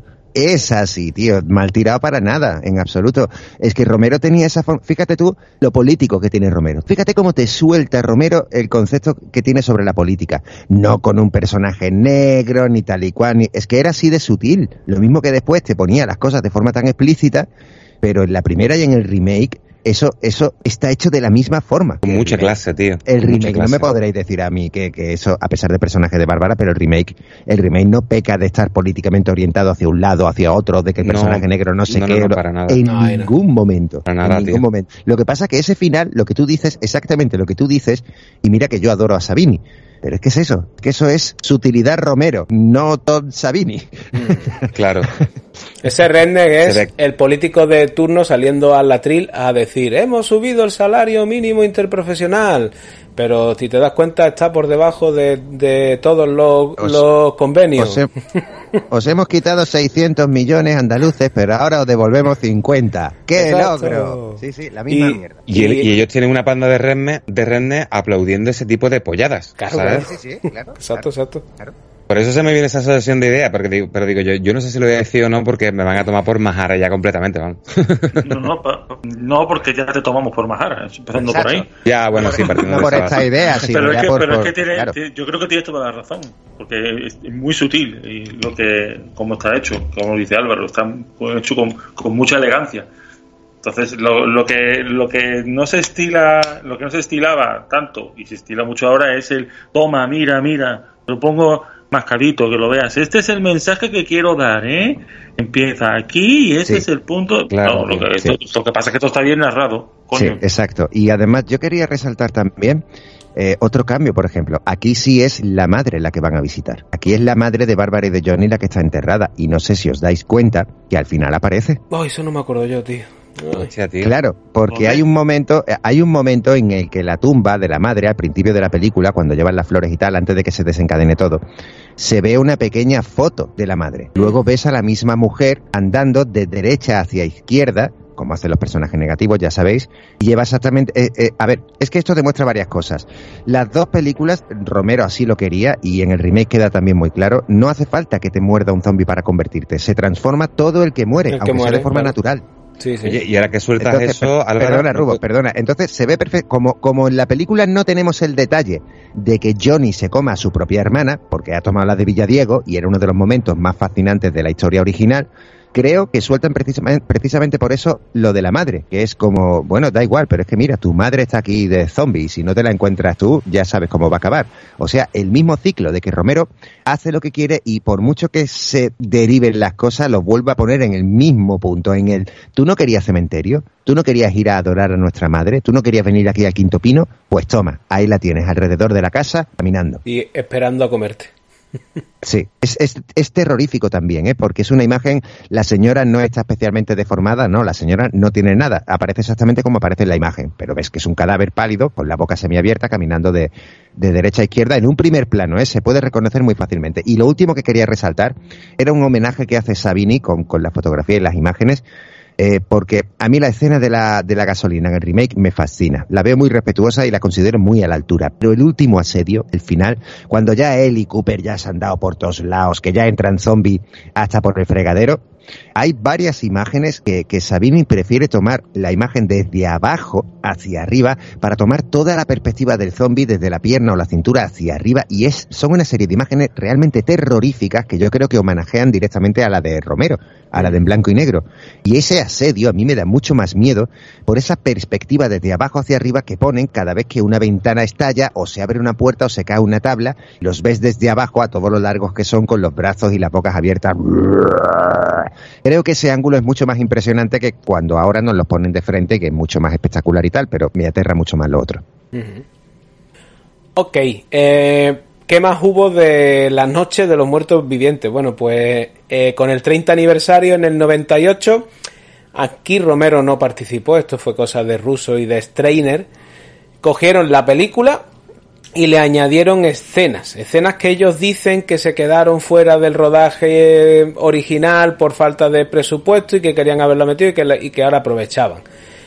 Escenas que la ruedan en blanco y negro, tratando de darle el tono y tal para que encajen con la peli, pero que no encajan ni de broma y que nos cuenta de dónde proviene ese primer muerto viviente que ataca a Bárbara y Johnny en el cementerio, que resulta que era un violador de niñas que lo acababan de ejecutar en la prisión cercana y estaban enterrándola allí y se levanta. De hecho, utilizaron al mismo actor pero con 30 años más y posiblemente con 30 kilos más también. Y meten ahí a un cura con una pinta muy chunca, que no sé si es un Latin King o es un cura. Pero bueno, un añadido al principio y un añadido al final que la verdad yo creo que estropean más la peli que arreglan. Y ya la banda sonora que le meten encima pierde toda la chicha y la magia. No sé vosotros quién la ha visto, quién no la ha visto y qué le parece. Eh, muy rápido, salvo que tengáis mucha curiosidad y sois muy fans y, porque queréis verlo todo o porque tengáis un podcast. Exacto. Si no son uno de esos supuestos, eh, ahorraros el disgusto, no, no merece la pena, de verdad. Lo mismo. El cura, el cura parece que puede salir en fucking, son sitios de estos. Sí, sí, sí, sí, De. Good Lauder. ¿Os acordáis, ¿Os acordáis de las parodias de padre de familia que hacían de Star Wars? Ey, Para meterse, para meterse con las reediciones que añadían efectos digitales, usaban un calcetín con dos ojos. Sí, en sí, plan, sí. esto desentona demasiado. Pues el cura es igual. El cura es un calcetín con dos ojos en la estética de la noche de los muertos vivientes. Parece uno de los expendables de Stallone, tío, de los, mercen- de los mercenarios. El que vende chocolate en la plaza de mi barrio, tío. Es que es totalmente innecesario. Es un insulto, tío. Es un insulto. Y además es una forma de, de meter a la religión por medio para pa nada. Para nada, vaya. De manera gratuita, tío, y por la Es- cara. Es lo Salva, mismo que la versión del director del exorcista, tío. Y no, que no, que no, no. Me Rubén iba a decir algo. Perdona. Yo, yo he hablado mucho contigo ya de cine y tú ya sabes perfectamente mi opinión sobre coger una obra tan tanto témica como esta y meterle mano con añadido, con pamplina. Tú sabes perfectamente cuál es mi opinión y yo siempre estar en contra de eso, la verdad. Esto es una mierda, pin- pinchada en un palo. Oye, luego yo veo por aquí que, que son productos que yo no he probado ni me ha dado tiempo. Dicen que hay una versión en 3D que se hizo en 2005. No sé si parte de la original o es una cosa que hacen de nuevo, ni puñetera idea. Y que en 2015 hay una precuela hecha de animación C- eh, CGI llamada Night of the Living Dead Origin 3D. ¿Alguno ha visto algo de esto? Sí. ¿Y qué tal? A ver, la primera que has visto, yo la he visto y es eh, una es La Noche de los Muertos Vivientes, pero hecha con actores de Antena 3 un domingo por la tarde. Y el 3D es el de las gafitas de cartón rojo y azul y es malísimo. Es malísimo, la podéis ahorrar. La otra, yo llevaba muchos años esperando una de animación que tenía muy buena pinta, que Romero iba a estar involucrado y tal, pero yo no sé si es la misma que yo tengo. Yo tengo una que se llama, del mismo año que se llama The Night of the Living Dead, Reanimated, Reanimated, reanimada, que es de animación. No lo sé, es de 2015 y tiene dos directores, Sebe Díaz de Soto y Christian Magic. No lo sé, no sé cómo decirte porque a mí el título que me aparece aquí es Origin 3D. Y- A ver, yo es que yo, yo la que yo tengo, Reanimated, eh, yo la recomiendo. Pero la recomiendo porque es La Noche de los Muertos Vivientes, pero hecha por un puñado de artistas gráficos distintos. ¿La conocéis? Ah, no, no, no, de lo que yo te estoy hablando Yo es no de una visto, precuela. Es de antes No, de... yo-. No, no, no. Pues esta, esta es la única de animación así oficial que yo tengo, porque esta es oficial, ¿eh? Os lo aseguro. Y esta sí os la recomiendo porque es súper curiosa hasta el punto que lo vais a pasar de putísima madre. que es una porque reinterpretación. Es que cada artista gráfico interpreta la escena a su manera. Entonces, por Ah. ejemplo, tú ves la llegada de Johnny y Bárbara en el coche al cementerio, lo puedes ver animado a carboncillo. Sí, Pero al sí, loro, sí. la siguiente escena es como si se hubiera hecho con graffiti digital y ves unos cuerpos muy extraños moviéndose. Y dices, Ajá. vale. Pero al loro, es que el siguiente artista a lo mejor usa un Ken y una Barbie. Ajá, ajá, ajá. Con, Y con el siguiente, motios de verdad, que el siguiente te puede usar calcetines con ojos. bueno, en curioso. serio. Entonces, por un lado hay cosas muy surrealistas, muy buenas, por otro con otras te partes de la polla, pero es la película plano a plano. Es un experimento divertido, es Mm, divertido. Y tam- bueno. también he visto la última que han estrenado, era Night of the Living Dead eh, Animation tal y cual no sé qué, y ha sido una decepción muy grande. No sé si la ibas a comentar. No, no, porque no, no. es esa animación de los años 80 no tiene ningún tipo de calidad gráfica y no aporta absolutamente nada. Es que desmerece a la original porque intentan copiar planos y tal, pero hecho, hecho en plan serie de 20 minutos de dibujo animado del año 80. Dibujos muy planos, técnica cero, nula creatividad y después de tantos años que se estaba esperando, según las noticias, la gente se les ha echado al cuello al equipo creador. Ujú. No, yo por mi parte ya no iba a añadir nada más, porque es que no, no ni, he, ni he visto ni conozco más, más productos, bueno, aparte de la de todo lo que vino luego, que ya lo hemos comentado antes, el amanecer, el día, la tierra y aquellas dos cosas raras que ni quiero nombrar, aquello de Survivor y el diario, pf, que eso ya es yo Romero Sí. con, con, con la chaveta ahí allá de mayor se las podía haber ahorrado. Sí. Yo hasta la Tierra de los Muertos Vivientes creo que la saga está potable. A partir de ahí, las otras dos que hizo ya se las podía haber Pero, ahorrado. brother, tú has visto, perdona, Salva, tú has visto, seguro que sí, esta que hizo hace unos años eh, Francis Ford Coppola de Twixt, la de los vampiros. Francis Ford Coppola, no. Sí, Sí, que sí, Val que- Kilmer es el protagonista. Pero No. me pareció horrible, tío.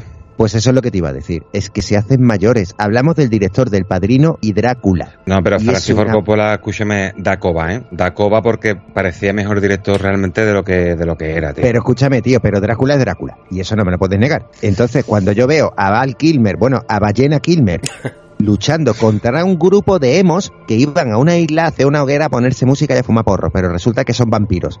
O sea, tú dices, no me lo puedo creer, es que se hacen mayores, tío. Eh, No, no es que se la llama, es que concretamente Francis Ford Coppola le ha poseído algún tipo de, espíritu maligno, tío, porque Sí, sí, sí. no me puedo creer que el director del Padrino dirija semejante basura, tío. Pero es que ya Copón de mayor, ¿cuánto tiene Coppola? ¿Noventa y tantos años como Clint Eastwood? Tío, tío, pero ¿cuántos años tiene Scorsese, tío? Y mi- con- Sí. mira cómo sigue dirigiendo, mira la, que- la edad que tiene sí, Clint Eastwood sí. y las cosas que Claro. hace, tío. Sí, pero Es no, que lo no, de eso de Francis Twix, Coppola, además fue mira, la última, ¿no? Yo recordaba de él la Es última, la de Tetro, sí. ¿no era?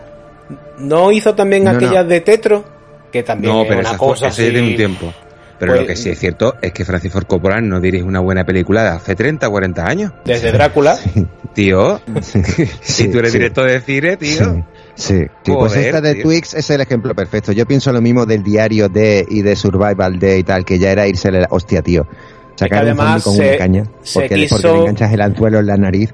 Hostia, no, por favor. y que se quiso No, el- enganchar a la moda del mockumentary y toda esta mierda. Y, Y el gran hermano, tío, Y el hasta el gran Hermano, nos metió en una, en, una de sus películas que decías, tú no me Eh. lo puedo creer, por amor de Dios. No, no, no. ¿En qué peli, tío? De Gran Hermano. Creo que la de en la que Survivor. que es mockumentary, los tíos están metidos en una casa donde tienen mogollón de cámaras alrededor porque están haciendo un, un show de estos. Mm. Ah, oye, vi- ¿visteis una serie que se llama Dead Set? Esa sí está muy que bien. me claro. flipa. Esa es la. Que era un gran hermano que mientras fuera hay un ataque zombie, un apocalipsis zombie y ellos están de metidos dentro de, de gran hermano. Esa está muy bien. Sí. Esa Sí, pero británica. eso tiene una característica, ¿eh? Esto, esto es de- ocurre en Londres y yo vivía en Londres cuando se estrenó y fue un puto bombazo no solo porque es muy buena, sino porque todos los protagonistas son los del gran Hermano. hermano, de ese año en Londres y la presentadora era como la Mercedes Milá de allí de aquella época. O sea, aprovecharon el bombazo que había tenido el gran hermano, que de hecho uno de los protagonistas de esa serie, uno que va de boxeador malote que tiene los dientes dorados y tal, eh, gracias a la popularidad que cogió con ese gran hermano, acabó siendo la pareja de Bjork. Bueno, ya sabéis, Dios los cría y ellos se juntan. Dios Pero que eran los de verdad, Dios eran los de mío. verdad, tío, eran los de verdad. Y, y es O sea, un puntazo, tío. Ese se tiraba a Björk. Sí, ¿En de serio? hecho, no sé si siguen todavía juntos, ¿eh? En serio, sí, sí, sí, sí, sí. Sí, Dios sí, puedes ver su Instagram, que cualquier foto que tenga Bjork con un tío en plan mi pareja es el pavo ese. Alguien Dios tenía que hacerlo. Pero bueno, y le Bjork- tocó a él. Bjork- que tenía Bjork- que hacerlo. Bjork es como si coges a un Pokémon y a Yoko Ono le das droga y lo meten en una batidora. Sí, Así sí. es Bjork, o sea que tampoco Totalmente. esperemos. Pero me parecía tan rara la pareja, tío, Álvaro, tío. sí, sí, bueno, por supuesto, es que son los dos. Pero esa serie está muy bien. De hecho, está acaban de hacer un remake, no sé si hindú Eh. o, o persa. Sí, acaban de hacerlo. Y la gente dice, bueno, está bien, pero ¿para qué hacer algo que ya estaba tan de puta madre sabiendo que te va a salir peor? Y es verdad que es así. Dead Set en plan telenovela turca. Sí, sí, sí, sí, sí. Joder, pero sería va- mejor Bollywood, ¿no? Que, que bailen y esas cosas, tío. Y además, eh, leí la noticia hace cuatro o cinco días. De verdad que si buscáis os va a salir del tiro. Hostia, tío. Bueno, Pues en, en, en Israel hicieron una cosa parecida. Había un gran hermano de verdad, ¿vale? Pasó lo de la pandemia, pasó lo de que, oye, el confinamiento, tal. Y les pusieron un vídeo con una mala hostia de poco a poco, como, como, si, fuese- como si fuese una película, tío. Buscarlo que está en YouTube, eso seguro. De. Hay un virus nuevo, en China los casos crecen y no sé qué, y hay no sé cuántos países y que cogieron trozos de las noticias de verdad y, y lo- y los tíos flipando porque están encerrados y esto pasó de verdad en un gran hermano de Israel, tío. coño, yo estoy- yo estoy y un la, y la gente viendo las calles desiertas y Dios mío. Hombre, yo a, a mí me agradecería ponen que me lo eso en Gran Hermano ¿eh? y yo no me lo creo, tío. Yo no me lo creo, digo yo. Esto, Alguno esto habría que no se lo creería. ¿Os imagináis que provocó un efecto rollo la primera tripulación de Horizonte Final? Que acaban todos primero follándose y después comiéndoselo uno al otro. Y... A los lo de- Me lo encantaría, tío. a los de supervivientes, aquí en España les pilló con la, con la pandemia, creo recordar, ¿eh? Sí, Estaban sí, allí pero en bueno, la isla aquella les y... de puta madre porque era el superviviente que menos espectadores estaba Claro. teniendo porque estaba la Fanny y tal y nadie daba una puta mierda por ellos y además que la pandemia se llevó toda la información y toda la atención del telespectador medio, no estaba la gente para superviviente. Ujú. Pero Álvaro, es un poco lo que. Es un poco una movida. Gran Hermano, te lo recuerdo, taparon una violación, tío. Sí. Por eso, por eso no lo hacen ya. De Por hecho, eso- de por hecho, eso lo de la Casa de la Secreto es Gran Hermano, pero con el nombre cambiado. Pues y claro, eso se ha claro, llevado. claro. ahora, que- ahora se está empezando a llevar Ya a han gente. de terminado malamente. Por eso te digo que Ahora. ya han terminado malamente.